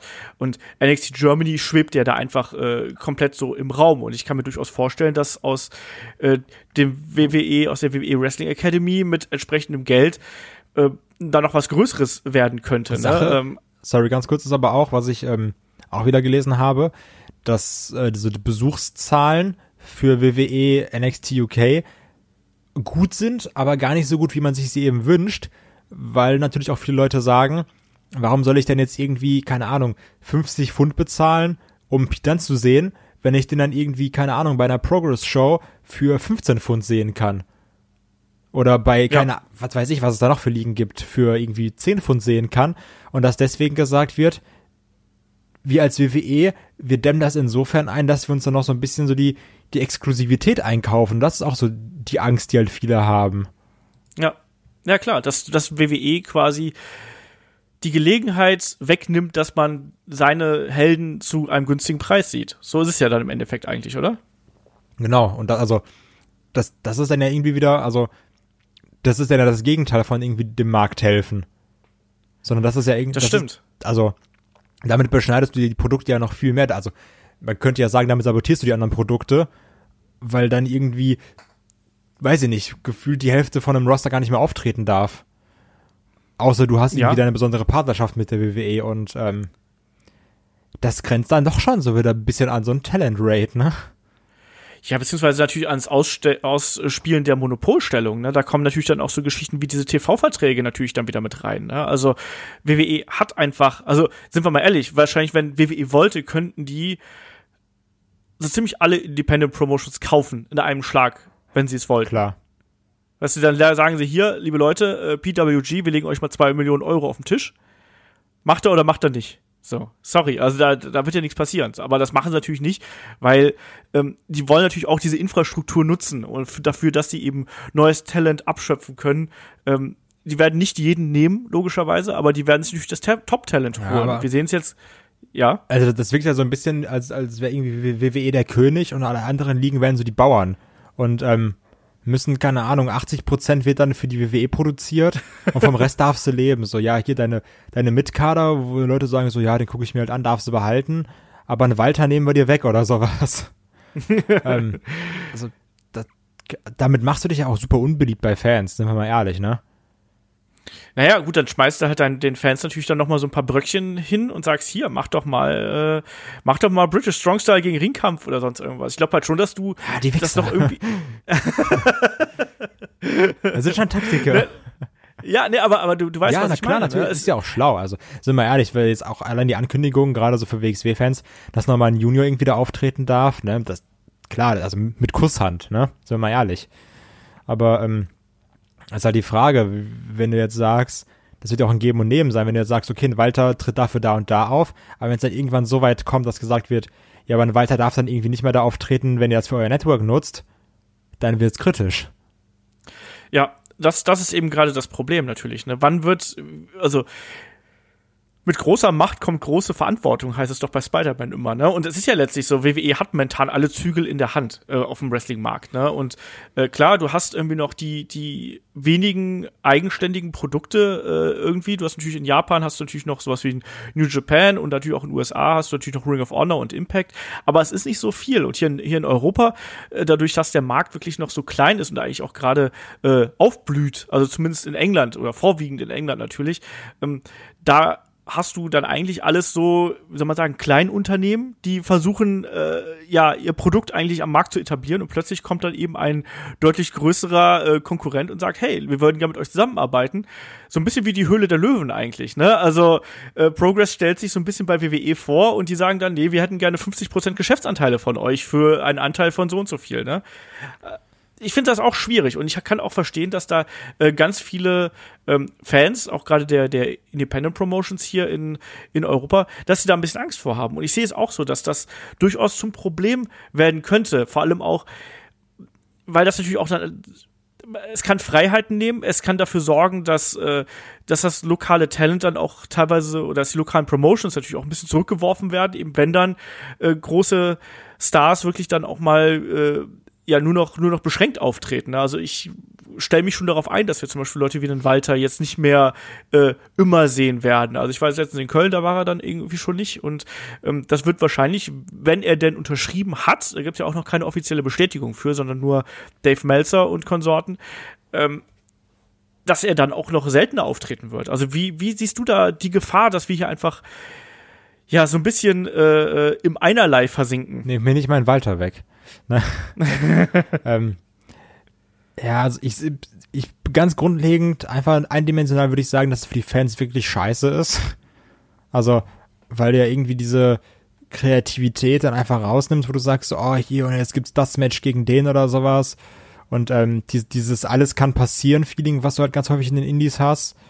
Sondern, wirklich, sondern wenn du wirklich weißt, ja, Wrestler XY hat irgendwie nur noch zwei freie Dates und kann nur da und da bei WXW oder Progress antreten. Ähm, das ist nicht geil als Fan, ganz, ganz platt mhm. gesagt. Andererseits muss man natürlich auch sagen, ich glaube, dass es, was Sicherheit angeht, für die Wrestler sicherlich besser ist. Und das ist ja, das wäre auch wieder sehr egoistisch, sich darüber zu beschweren, zu sagen, oh, keine Ahnung, jetzt eine, eine Tony Storm, die reist sonst irgendwie immer dauerhaft und wrestelt dann in, in Japan, Australien und Deutschland innerhalb von zwei Tagen oder so. Ähm, klar muss man sich auch dann irgendwie für die Leute freuen und sagen, ja, die haben jetzt irgendwie einen Vertrag unterschrieben, haben jetzt eine gewisse finanzielle Sicherheit. Ja, also wie gesagt, es wäre wär einfach dann auch assi, sich darüber aufzuregen als Fan, weil man es ja auch den Leuten irgendwie gönnen muss, ne? Also, du kannst ja nicht sagen, so, die sollen hier immer für mich wresteln vor 100 Leuten oder sowas, so, weil dann machen sie ihren Körper kaputt und können sich davon gerade mal irgendwie so ein, so, so ein Butterbrot kaufen oder sowas. Ja, ähm, das ist natürlich wirklich so, dass man da so ein bisschen hin und her gerissen ist zwischen dem eigenen Fan-Egoismus und ja, dem großen Ganzen so ein bisschen, ne? Also, dass man sagt, ja, äh, klar, ich verstehe das, das sind auch nur Freiberufler mehr oder weniger und die müssen in einem äh, begrenzten Zeitraum irgendwie ihr Geld verdienen. Ähm, und sie machen eben auch ihren Körper da zur Unterhaltung äh, von uns allen irgendwie kaputt. Ich finde es trotzdem gerade sehr spannend, was da passiert. Und ich kann es ehrlich gesagt noch gar nicht genau zuordnen, weil es natürlich auch einfach noch gar nicht absehbar ist. Ne? Welche, welche Konsequenzen wird dann ein, ein NXT Germany haben? Ich meine, wir sehen jetzt bei NXT UK so die ersten Schritte, äh, wie das aussehen kann. Ähm, wir kriegen jetzt im, im äh, Januar kriegen wir NXT äh, Takeover Blackpool, also dann auch wieder hier. Ich, ich finde das derzeit sehr schwierig abzuschätzen, was da genau passieren wird. Ich bin erstmal grundsätzlich immer jemand, der da ein bisschen positiver rangeht, der sagt, ja, ich finde das cool, weil es kommt Geld in den Markt. Auf der anderen Seite bin ich aber auch jemand, der sagt, ja, okay, wenn jetzt WWE wirklich noch mehr Talent abschöpft, das ging, auch in den USA die Gerüchte rum, welche Verträge auslaufen und Konsorten, ne? also sei es jetzt, egal ob es jetzt ein, ein Pentagon und Phoenix gewesen sind, die irgendwie da so in Vertragsverhandlungen gewesen sind. Ich habe letztens doch was gelesen mit Silas Young, wo auch irgendwie gemunkelt worden ist, dass er rübergeht, wo jetzt aber anscheinend doch der, der äh, Vertrag äh, verlängert wird wahrscheinlich. Also mal gucken. Es ging auch sowas rum wie, ja, hier, äh, Mal, mal, gucken, vielleicht auch ein Cody, kann ich mir aber schwer vorstellen. Hast du es mitbekommen mit der mit der mit der eigenen Promotion von der Elite? Mit diesem All Elite Wrestling oder sowas? Ja. Ähm, ja, habe ich mitbekommen. Würde ich auch eigentlich ganz interessant finden. Solange man da irgendwie nicht einen AJ Styles hinholt, weil der bei der WWE bleiben soll. Aber äh, ja, also ich, ich frage mich halt immer irgendwie insofern, also die sind ja alle nicht blöd oder so, ne? Aber inwiefern ist sowas wirklich durchdacht. Klar, ein All-In ist krass und sowas und All-In 2 wird auch krass werden oder so, aber wie ist das, wenn du wirklich häufiger veranstalten musst und hier und da und sowas? Und also so, so ein, so ein All-In ist ja auch der Reiz zu sagen, dann sehe ich halt einen Kota Ibushi und ein, keine Ahnung wem oder sowas. Oder auch hier wie, äh, oder ein Okada, die sehe ich dann mal in Amerika wresteln, ne? Aber, ähm, also ich finde, du kannst auch schlecht eine Promotion darauf aufbauen, zu sagen so, oh, guck mal, die Stars sind wieder mal hier das, also, weiß ich, ich denke mal, das, das läuft sich vielleicht auch irgendwann mal platt. Und das ist ja die Frage, ja. in, in, inwiefern oder in, also wie gut sowas dann aufgebaut ist, ne? Das ist dann eben die Frage. Es gab ja dann auch schon Geschichten hier mit äh, Streamingdiensten, TV-Sendern und keine Ahnung was. Das wird eine ganz andere Geschichte sein als das All-In, äh, was wir, was wir da letztes Jahr gesehen haben, was mega geil aber war. Aber ich sag mal gerade, wenn halt so, wenn du schon so startest mit TV-Deals und sowas, also du kannst entweder durch die Decke gehen oder dir ganz, ganz böse das Genick brechen ja, weil du dich halt super Das wird wahrscheinlich auch. Genau, das wird passend zum Namen All-In wird es wahrscheinlich auch so sein. Ja. Also ich glaube, dass entweder funktioniert das oder das funktioniert halt eben nicht. Entweder äh, das Ding fahren sie gegen die Wand oder es passiert plötzlich wirklich was, was absolut Unerwartetes und dann hat man jetzt keinen zweiten War oder sonst irgendwas, aber man hat dann zumindest noch so ein drittes Gegengewicht, weißt du, so, so in dem Sinne. Und es, ich, ich finde, Wrestling lebt eben von Vielfalt und ich glaube, es wäre klug, wenn WWE wenn es noch äh, Konkurrenzprodukte abseits von WWE gibt und so und wo auch WWE nicht die Finger im Spiel hat. Es muss auch was Eigenständiges geben. Klar, das ist cool, ähm, aber ich glaube, dass wir alle großen Unternehmen, selbst wenn die jetzt am Anfang sagen, hey, komm, wir machen das alle ganz easy und wir gucken einfach mal, äh, wie wir investieren ein bisschen in euch und wir arbeiten ein bisschen zusammen. Ich glaube, dass mit der Zeit die Ansprüche immer größer werden und ich glaube auch, dass dann die Kontrollmechanismen immer größer werden. Weißt du, was ja, ich meine? Ja, klar, natürlich. Also ist ja, also, dass dann auch einfach eine eine, eine WWE, also jetzt immer, WWE muss man jetzt immer sehen, so als, sag ich mal, großen Bösen, bla bla, dass die dann immer sagen, ja, ihr wollt das zwar so machen, aber macht das mal so, weil wir das sagen. Ja, genau. Ja. Und, ähm, und dann, dann kannst du ja nicht sagen, so, ja, aber das hier unsere Kreativität, dann sagen die, ja gut, dann gibt's halt keine Finanzspritze mehr, dann guck, wie fertig wir es. Ja, das äh, wird eine interessante Zeit sein, die uns da noch äh, bevorsteht. Ne? Wie gesagt, es, es, ist eine Bewegung drin in, in alle Richtungen. Also es ist, es ist eine extreme Bewegung im Indie-Markt natürlich, weil du merkst, dass äh, dass, dass die Promotions offensichtlich blühen aufgrund der ganzen verschiedenen äh, Vertriebswege, die da sind. Du hast auch Promotions, die weit davon weg sind, dass sie Indie-Promotions sind und funktionieren, wie in New Japan, wie in Ring of Honor und auch in TNA.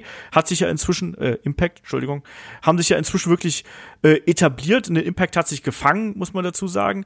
Auch wenn nicht alles geil ist, was da ist, aber trotzdem ist das ein Produkt, was man sich anschauen kann.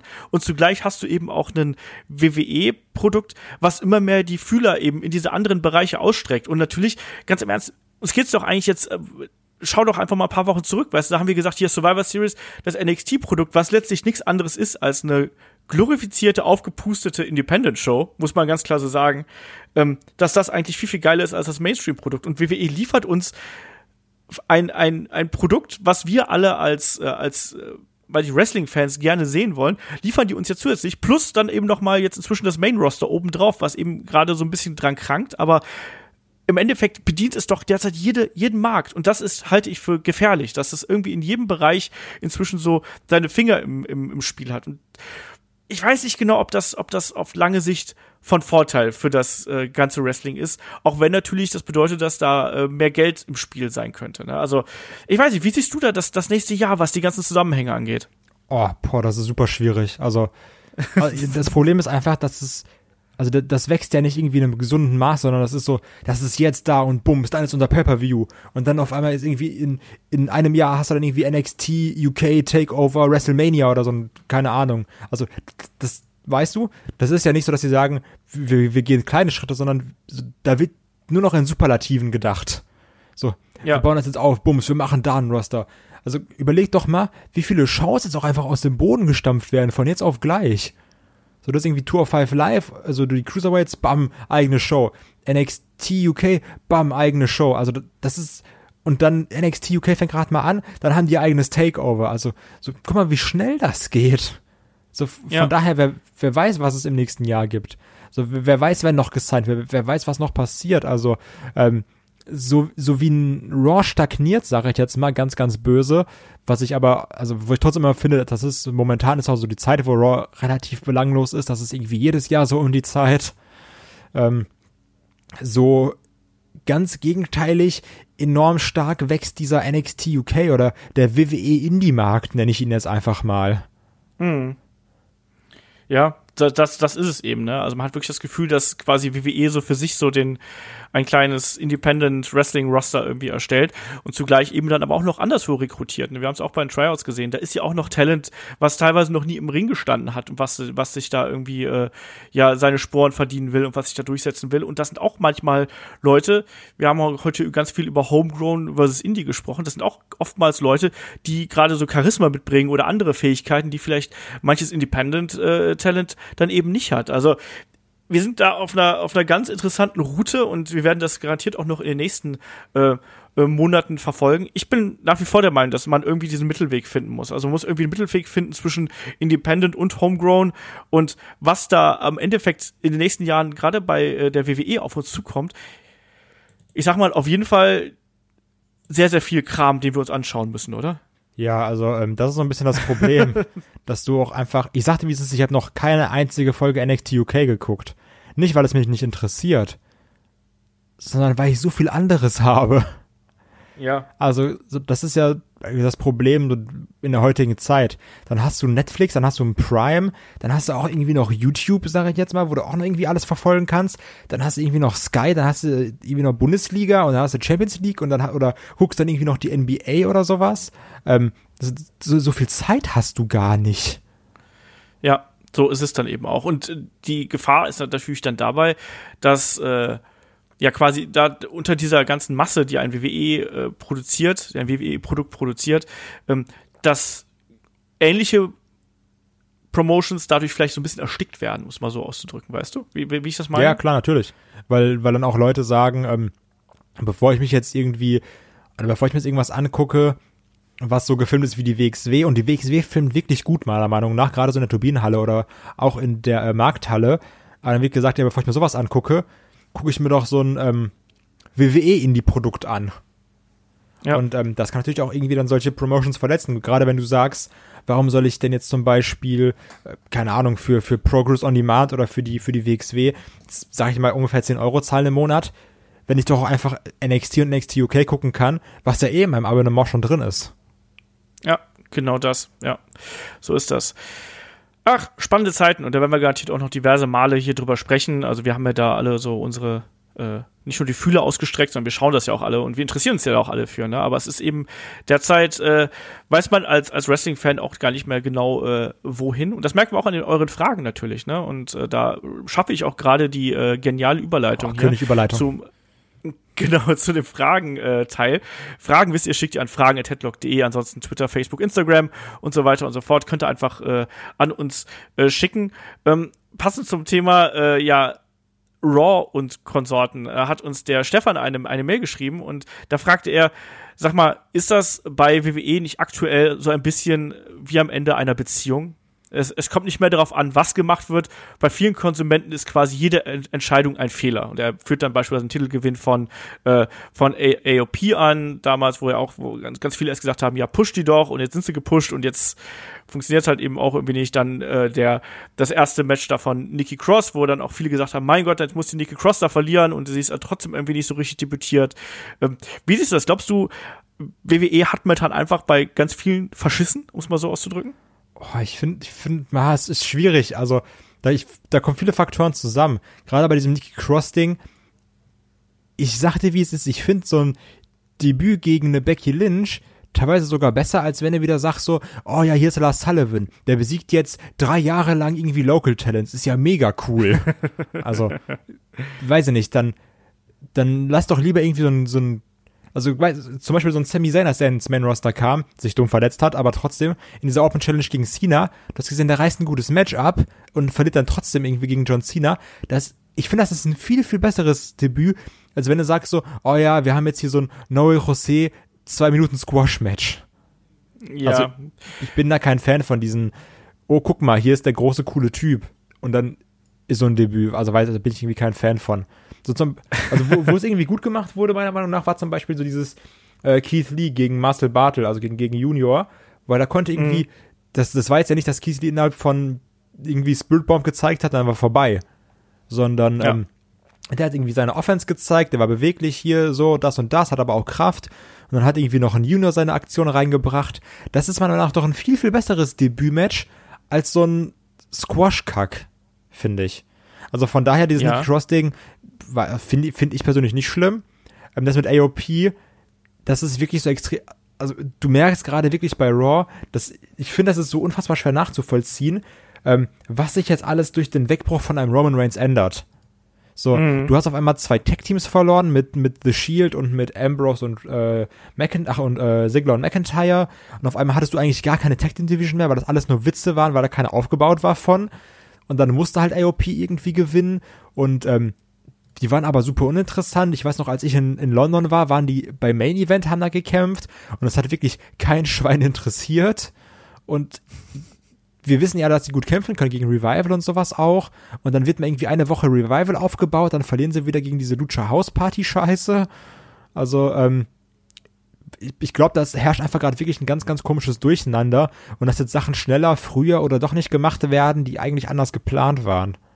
Und das merkst du. Ja, aber äh, momentan ist gerade bei Raw, da stimmt eben ganz, ganz vieles nicht. Und ich glaube, dass äh, zugleich ist es aber, glaube ich, auch wirklich so, dass sich jetzt inzwischen ja, es kommt in diesem Jahr viel zusammen, finde ich. Also, diese, wie gesagt, Stefan schreibt das hier, hier so ein bisschen als, ja, wie beim Ende einer Beziehung, dass man quasi nichts mehr richtig machen kann, egal wie sehr du dich bemühst. Ähm, es gab auch dieses Schild äh, äh, im Publikum, ich weiß nicht, ob du das gesehen hast, ne, äh, sometimes I think you're not even trying irgendwie.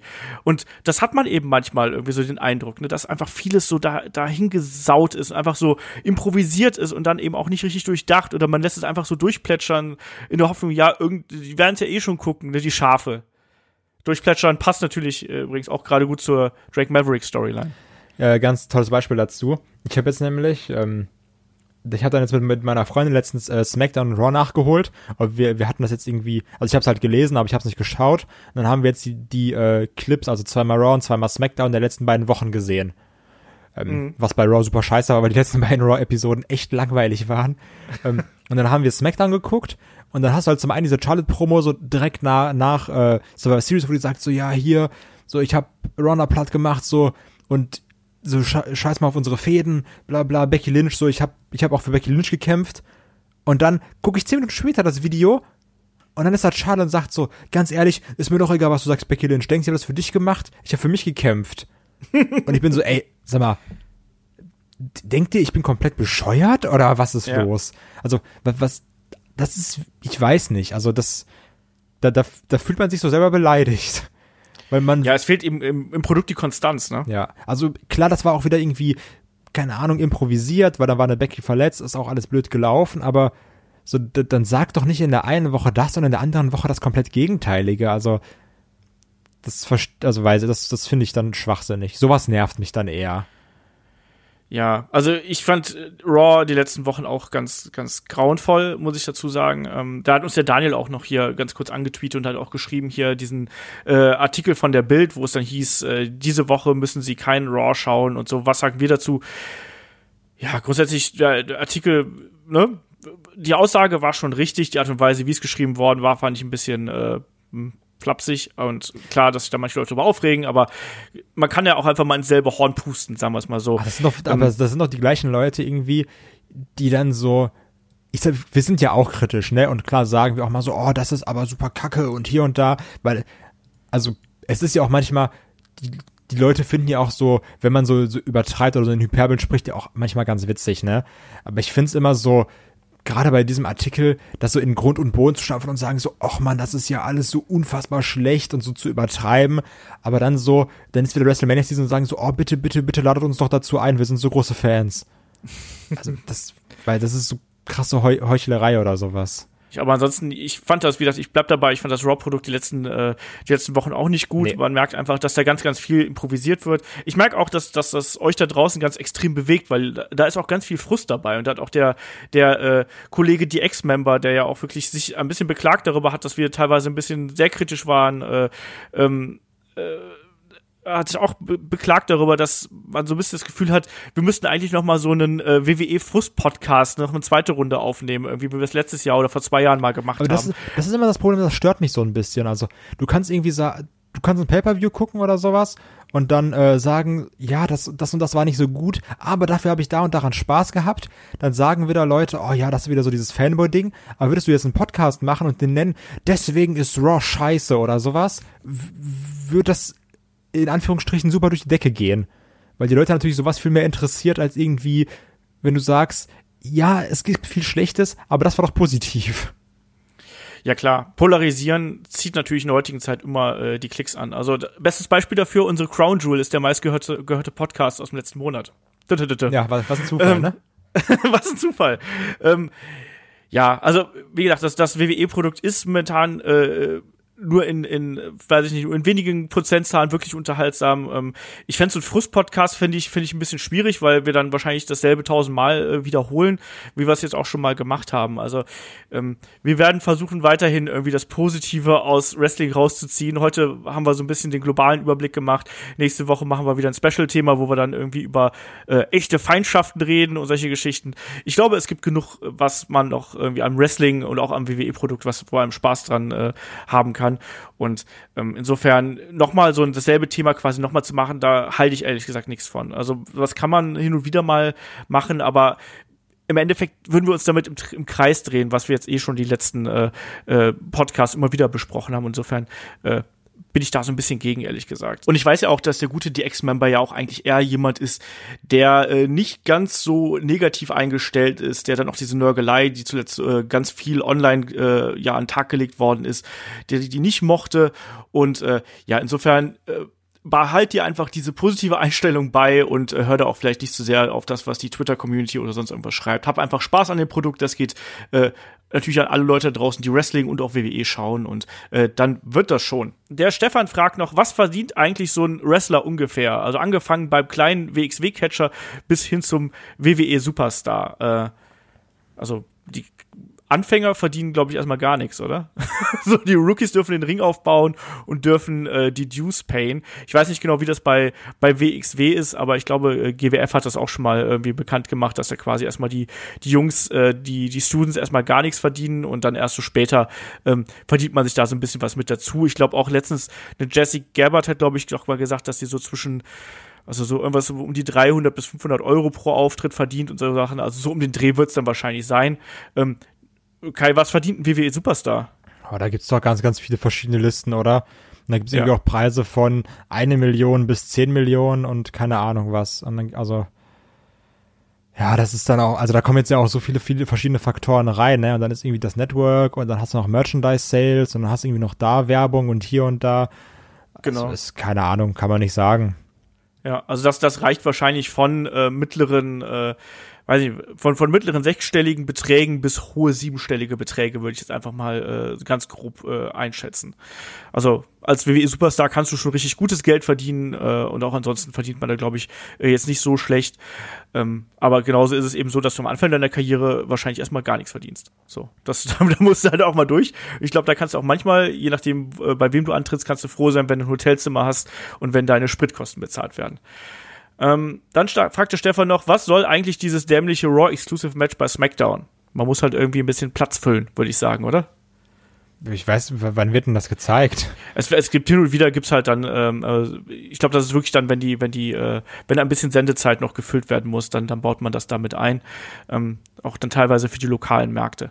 Ja. Und dann fragt der Stefan noch, ähm, habt ihr nicht mal Bock, ein eigenes, einmaliges Event auf die Beine zu stellen? Also gewisse Voraussetzungen wären doch schon vorhanden, wie äh, zum Beispiel eventuell Halle durch Shaggy, großes Know-how, einige äh, Kontakte. Wäre das nicht geil? Da würden Nein. dann, glaube ich, 20 Leute hinkommen. Ich glaube, dass, dass vielleicht schon ein bisschen mehr Leute hinkommen würden. Ich glaube aber trotzdem, dass wir ganz einfach extrem viel drauf zahlen würden. Ja, klar. Und da, äh, da habe ich keine Lust drauf. Auch wenn es natürlich mal geil wäre. Machen wir einen Patreon-Milestone draus. ja, genau. Wenn wir irgendwann mal die, äh, wenn wir irgendwann mal so viel äh, Follower auf Patreon und Steady haben wie The Pod, dann machen wir das.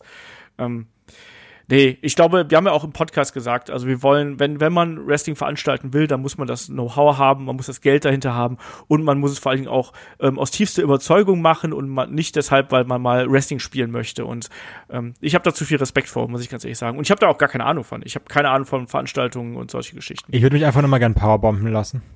Ja, bei so einer Veranstaltung. also Karat, hook me up, I'm open. ja, war doch hier äh, Ambition, ne? We Want You und so. Ähm, Komm, der Florian fragt noch, Be Bewerbung dahin. der Florian fragt, äh, was haltet ihr davon, dass es jetzt NXT Takeover äh, UK geben wird? Haben wir heute schon so ein bisschen angerissen. Kai, deine persönliche Meinung, fernab der Analyse.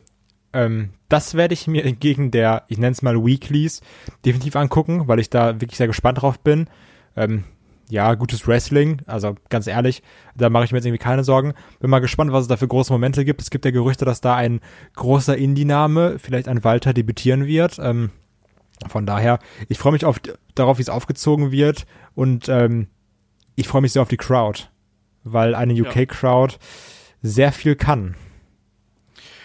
Ich äh, bin da bin da komplett bei dir. Also ich das wird auch was sein, was ich mir natürlich anschauen werde. Äh, ich habe jetzt auch zuletzt so ein bisschen angefangen, diese äh, NXT UK Shows so ein bisschen nachzuholen. Muss aber sagen, dass mir diese zwei Wochen Blöcke quasi, das ist ja zum Aufholen quasi äh, gemacht worden, also damit man quasi äh, dann auch wirklich rechtzeitig endet äh, zu NXT UK Takeover.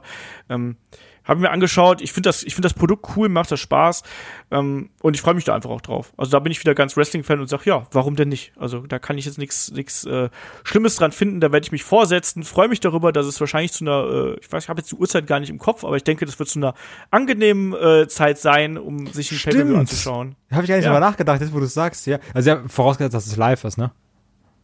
Ich gehe jetzt einfach mal ganz stark davon aus, dass es live sein wird. Aber wenn das so ist, ich habe ich hab jetzt kein, noch keine Uhrzeit gehört oder so, ich weiß gar nicht, ob es überhaupt schon angekündigt worden ist. Aber ich fände geil, wenn das dann einfach schön um neun oder so mit der Stunde Zeitverzögerung oder wie auch immer äh, wäre, wäre ich total glücklich mit. Gehe ich nach zwei, drei Stunden, gehe ich dann schön ins Bett und denke mir, ja, muss keine Nachtschicht schieben hier. Äh, dann fragt der Florian noch, wie findet ihr es, dass, dass man äh, bei WWE die Krankheit von äh, Roman Reigns nutzt, um Heat für den Ambrose zu erzeugen? Ähm, Sag ich dir ganz ehrlich, it's Wrestling. Ich fand's schon ein bisschen kritisch, wie es gesagt wurde, so nach dem Motto, ja, wir haben im Shield ja alle irgendwie so kacke gebaut und jetzt muss jeder dafür zahlen. Roman ist ja schon dran, du bist auch so, also, ja, so schlimm war das Shield jetzt auch nicht.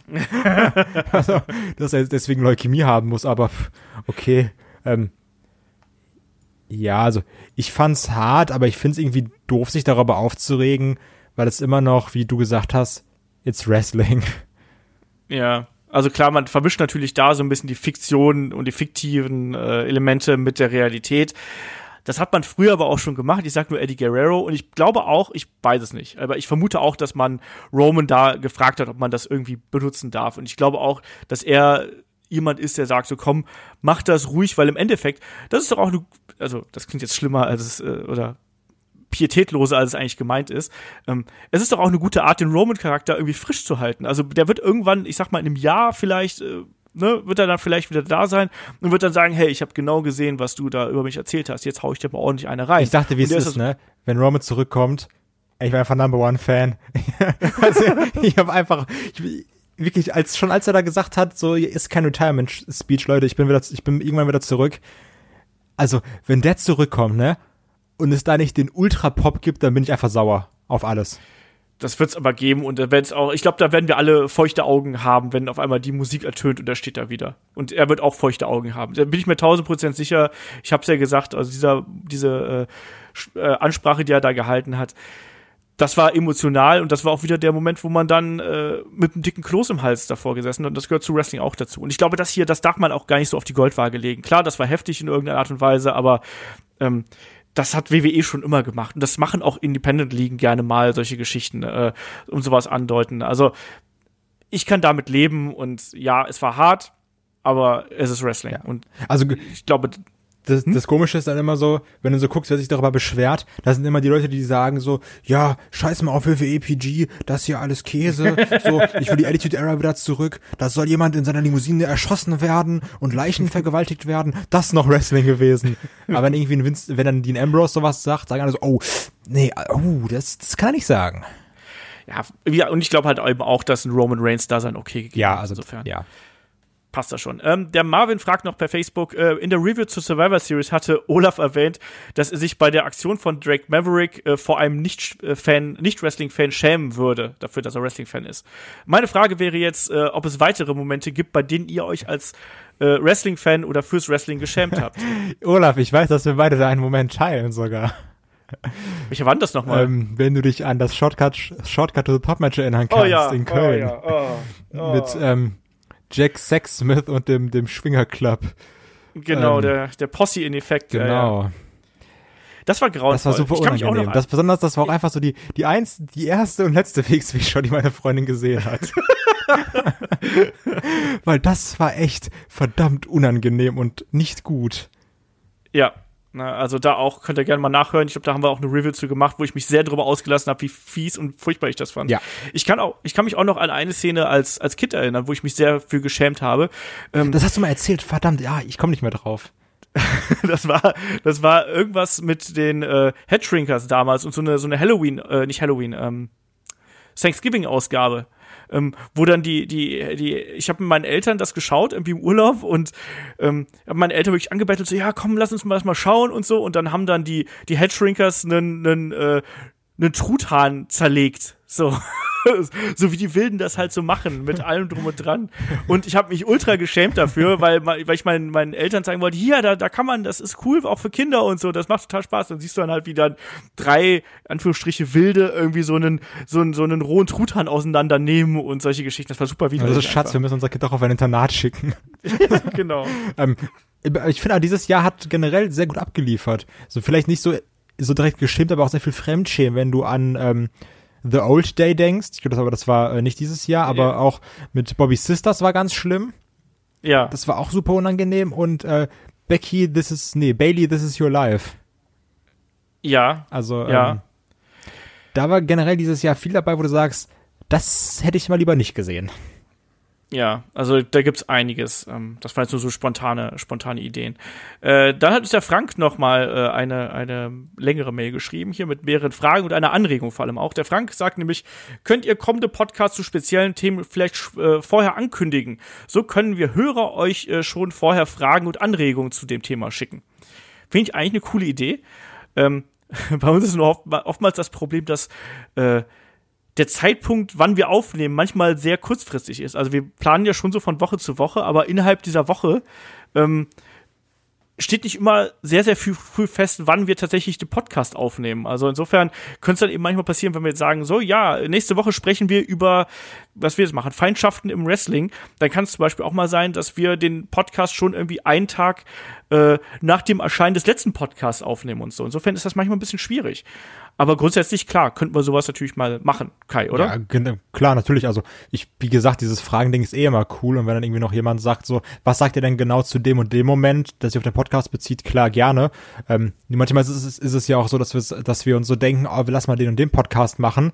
Oder selbst wenn wir dann irgendwie so tweeten würden oder äh, Facebooken würden, äh, nächstes Thema ist das und das dass wir es dann nochmal umplanen oder irgendwie sagen, ach nee, das machen wir jetzt doch nicht oder sowas und dann was anderes vorziehen.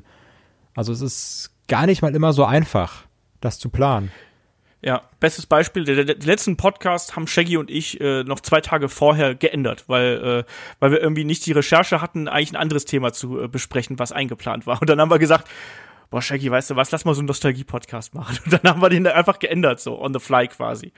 Also, ja, manchmal, manchmal muss man da ein bisschen schneller sein. Und wir wollen eben, also ich, ich habe immer so ein Problem damit, wenn man was ankündigt und was man da nicht hält, weil dann ist es für alle doof.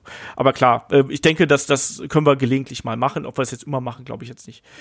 Ähm, dann fragt der Frank noch, äh, wie findet ihr die deutschen Promis, welche oft bei WWE-Veranstaltungen in Deutschland zu Gast sind? äh, Echo Fresh zum Beispiel. Äh, wirft das ein gutes Bild auf diesen Sport und wer wäre da besser geeignet? Ähm, ich fange direkt mal an, weil das war ja in Köln, wo ähm, Echo Fresh da vorher performt hat. In, in Oberhausen saß er noch eine Reihe vor mir und jetzt hat er sein äh, Lied performt. Und ja, also, das war auch ein sehr unangenehmer Moment. Ich fand's lustig, weil ich konnte mal sagen, hey, ich hab, hab Echo Fresh mal live gesehen. Das war ganz lustig. Aber andererseits, ähm, also so viel großer Hype war da jetzt auch nicht, ne? Und also der dann auch immer so ein bisschen versucht hat, so die, die, die, die, die, die Fans dazu animieren und so. Also das, weiß ich, das war irgendwie, das, das war ein Griff ins Klo. Also klar, ein Echo Fresh ist, glaube ich, auch ein sehr großer Wrestling-Fan und sowas, irgendwie auch schon, schon, schon immer gewesen, so. Was man auch irgendwie so, so raushört aus, aus Interviews auch von damals alles. Aber trotzdem, ähm, brauche ich das eigentlich nicht. Also ich weiß auch, hat zum Beispiel äh, Dominik mir erzählt, dass irgendwie in Hamburg dann Steffen Hensler mal da ist oder sowas. Dieser Fernsehkoch und ähm, also keine Ahnung, das, das, das, das ist immer so deutsch, weißt du, man sagt so, ja, ich bin jetzt hier beim Wrestling, oh, guck mal, da ist ja ein deutscher, ein Promi, so, der guckt das ja auch, das ist ja cool. So. Aber das ist doch überall so. Also in den USA ist es doch auch so, nur dass wir da irgendwie mehr Distanz zu haben. Ja, aber also, ich finde das immer, wenn du so dann die, deine eigenen deutschen Z-Promis siehst, ist das super unangenehm, oder? Ja, ich, ich muss halt sagen, dass mir sowas relativ egal ist. Ich habe auch irgendwie auf, in Köln äh, auch zweieinhalb Worte mit Echo gewechselt tatsächlich, weil ich den schon vorher schon mal äh, auf der Gamescom getroffen hatte und äh, konnte sich sogar noch daran erinnern. Weil wir haben irgendwie schon mal irgendwas gegeneinander gespielt bei ähm, Ubisoft stand damals und äh, und Shaggy kannte den auch, weil der schon mal bei ihm am Kreuz aufgetreten ist und solche Sachen. Also ich weiß nicht. Also ich sehe das, glaube ich, nicht ganz so, nicht ganz so dramatisch. Also die machen ja im Endeffekt nichts. Klar kommt ihr dann irgendwie hin und die machen ein paar Fotos Bringt das den Sport weiter? Nein. Schadet das dem Sport? Nein. Hat man es danach wieder vergessen? Ja. Und wer wäre besser geeignet? Keine Ahnung. Also ganz ehrlich, also wer, ja, soll ich mich dann da hinstellen und äh, soll, soll ich dann eine seriöse Rede darüber halten, wie geil Wrestling ist? Also letztlich geht es auch darum, dass Promis dazu gedacht sind, irgendwie so ein bisschen äh, eine neue Zielgruppe zu akquirieren in irgendeiner Art und Weise und Wrestling mit irgendwas zu verbinden. Ähm, ich weiß nicht, wenn man da anders reinsetzen sollte. Also willst du dann da einen, einen Fußballer hinsetzen, der sagt, ich finde Wrestling toll, ja. Ne? Oder irgendjemand anders. Thorsten Legert. so, keine Ahnung. einfach, ja, einfach gern so ein Match, was von Thorsten Legert kommentiert wird. WrestleMania ja, mit deutschem Kommentar von Thorsten Legert. ja, aber das ist doch so, wer wäre besser geeignet? Ich tue mich da so schwer ja, mit. Weil, nein, einfach keiner. So einfach dahin gehen, das Ding zeigen, Klappe halten. Ja, ich finde, man, man, man kann doch da durchaus Promis damit einbinden. Das ist halt so ein bisschen amerikanisches Flair noch mit dabei. Aber es interessiert doch letztlich auch gar keinen, oder? Das, hat doch, das spielt doch keine Rolle. Also, solange die nicht in den Ring steigen und irgendwelche aktiven Rollen da haben. Ey, komm, ich habe damals gesehen, wie Alex Wright gegen äh, Tom Gerhardt im Auspuff-Match gekämpft hat, ja. Also, das war grauenvoll. Tom Gerhardt ist aber auch ja. einfach. Das ist auch ein guter deutscher Promi. Oh Mann. Ja, aber, aber sind wir ehrlich, wie, wie viele große Promis haben wir denn, die jetzt, die jetzt wirklich einen massiven Einfluss da haben könnten? Also wird jetzt da zum Beispiel, also wenn mir jetzt da spontan einfallen würde, stell dir mal vor, man schickt da Till Schweiger hin. Oder der kommt da hin, weil er sagt, ich bin ein totaler Wrestling-Fan. Dann hättest du trotzdem wieder Leute, die sagen, ja, hier, Till Schweiger, der kann doch nicht mal richtig Deutsch. Ja, das ist auch die Wahrheit. ja, also.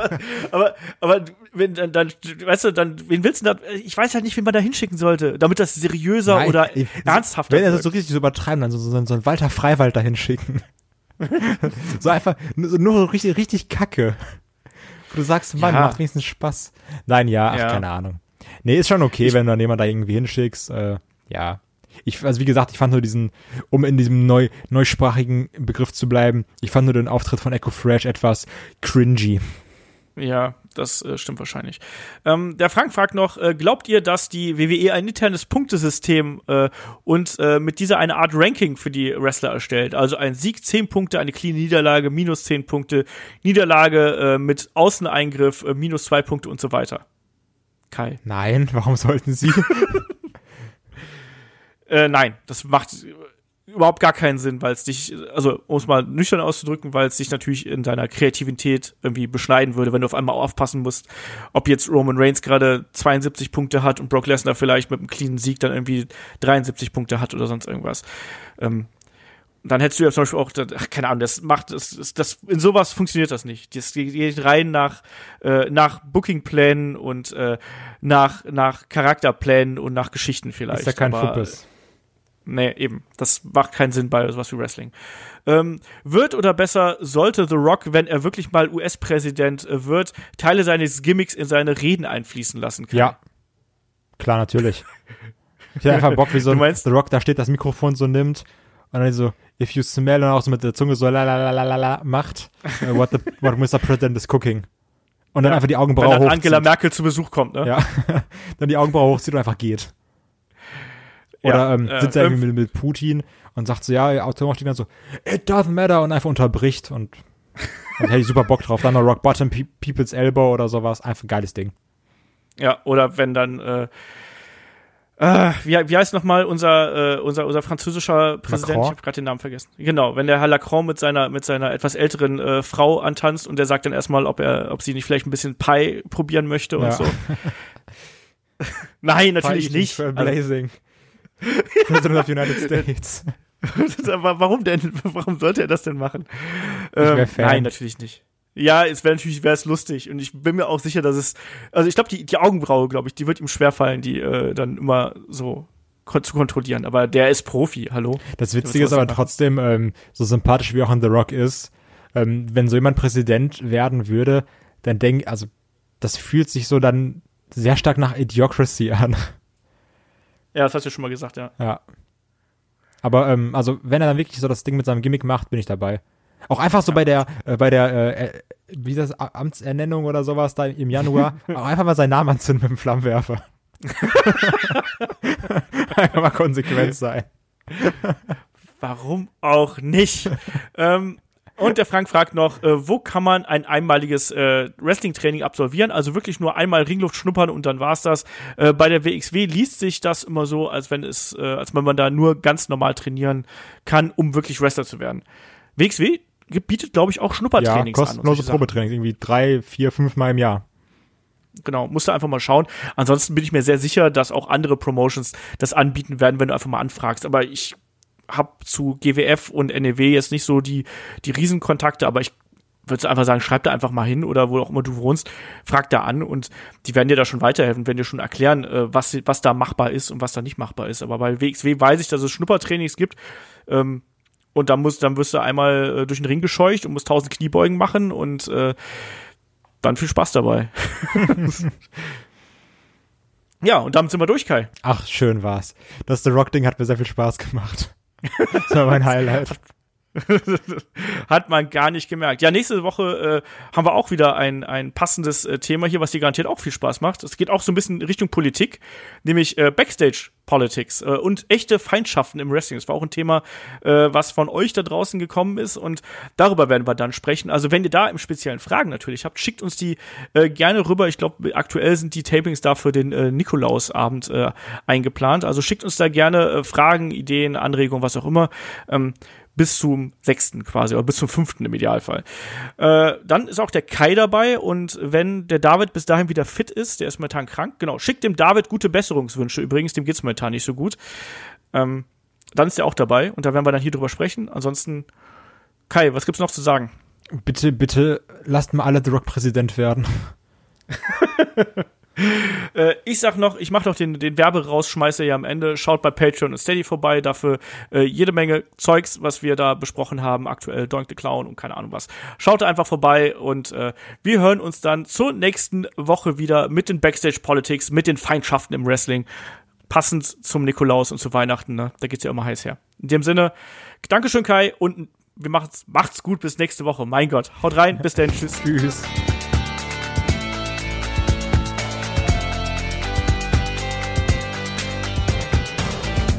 Headlock, der Pro Wrestling Podcast.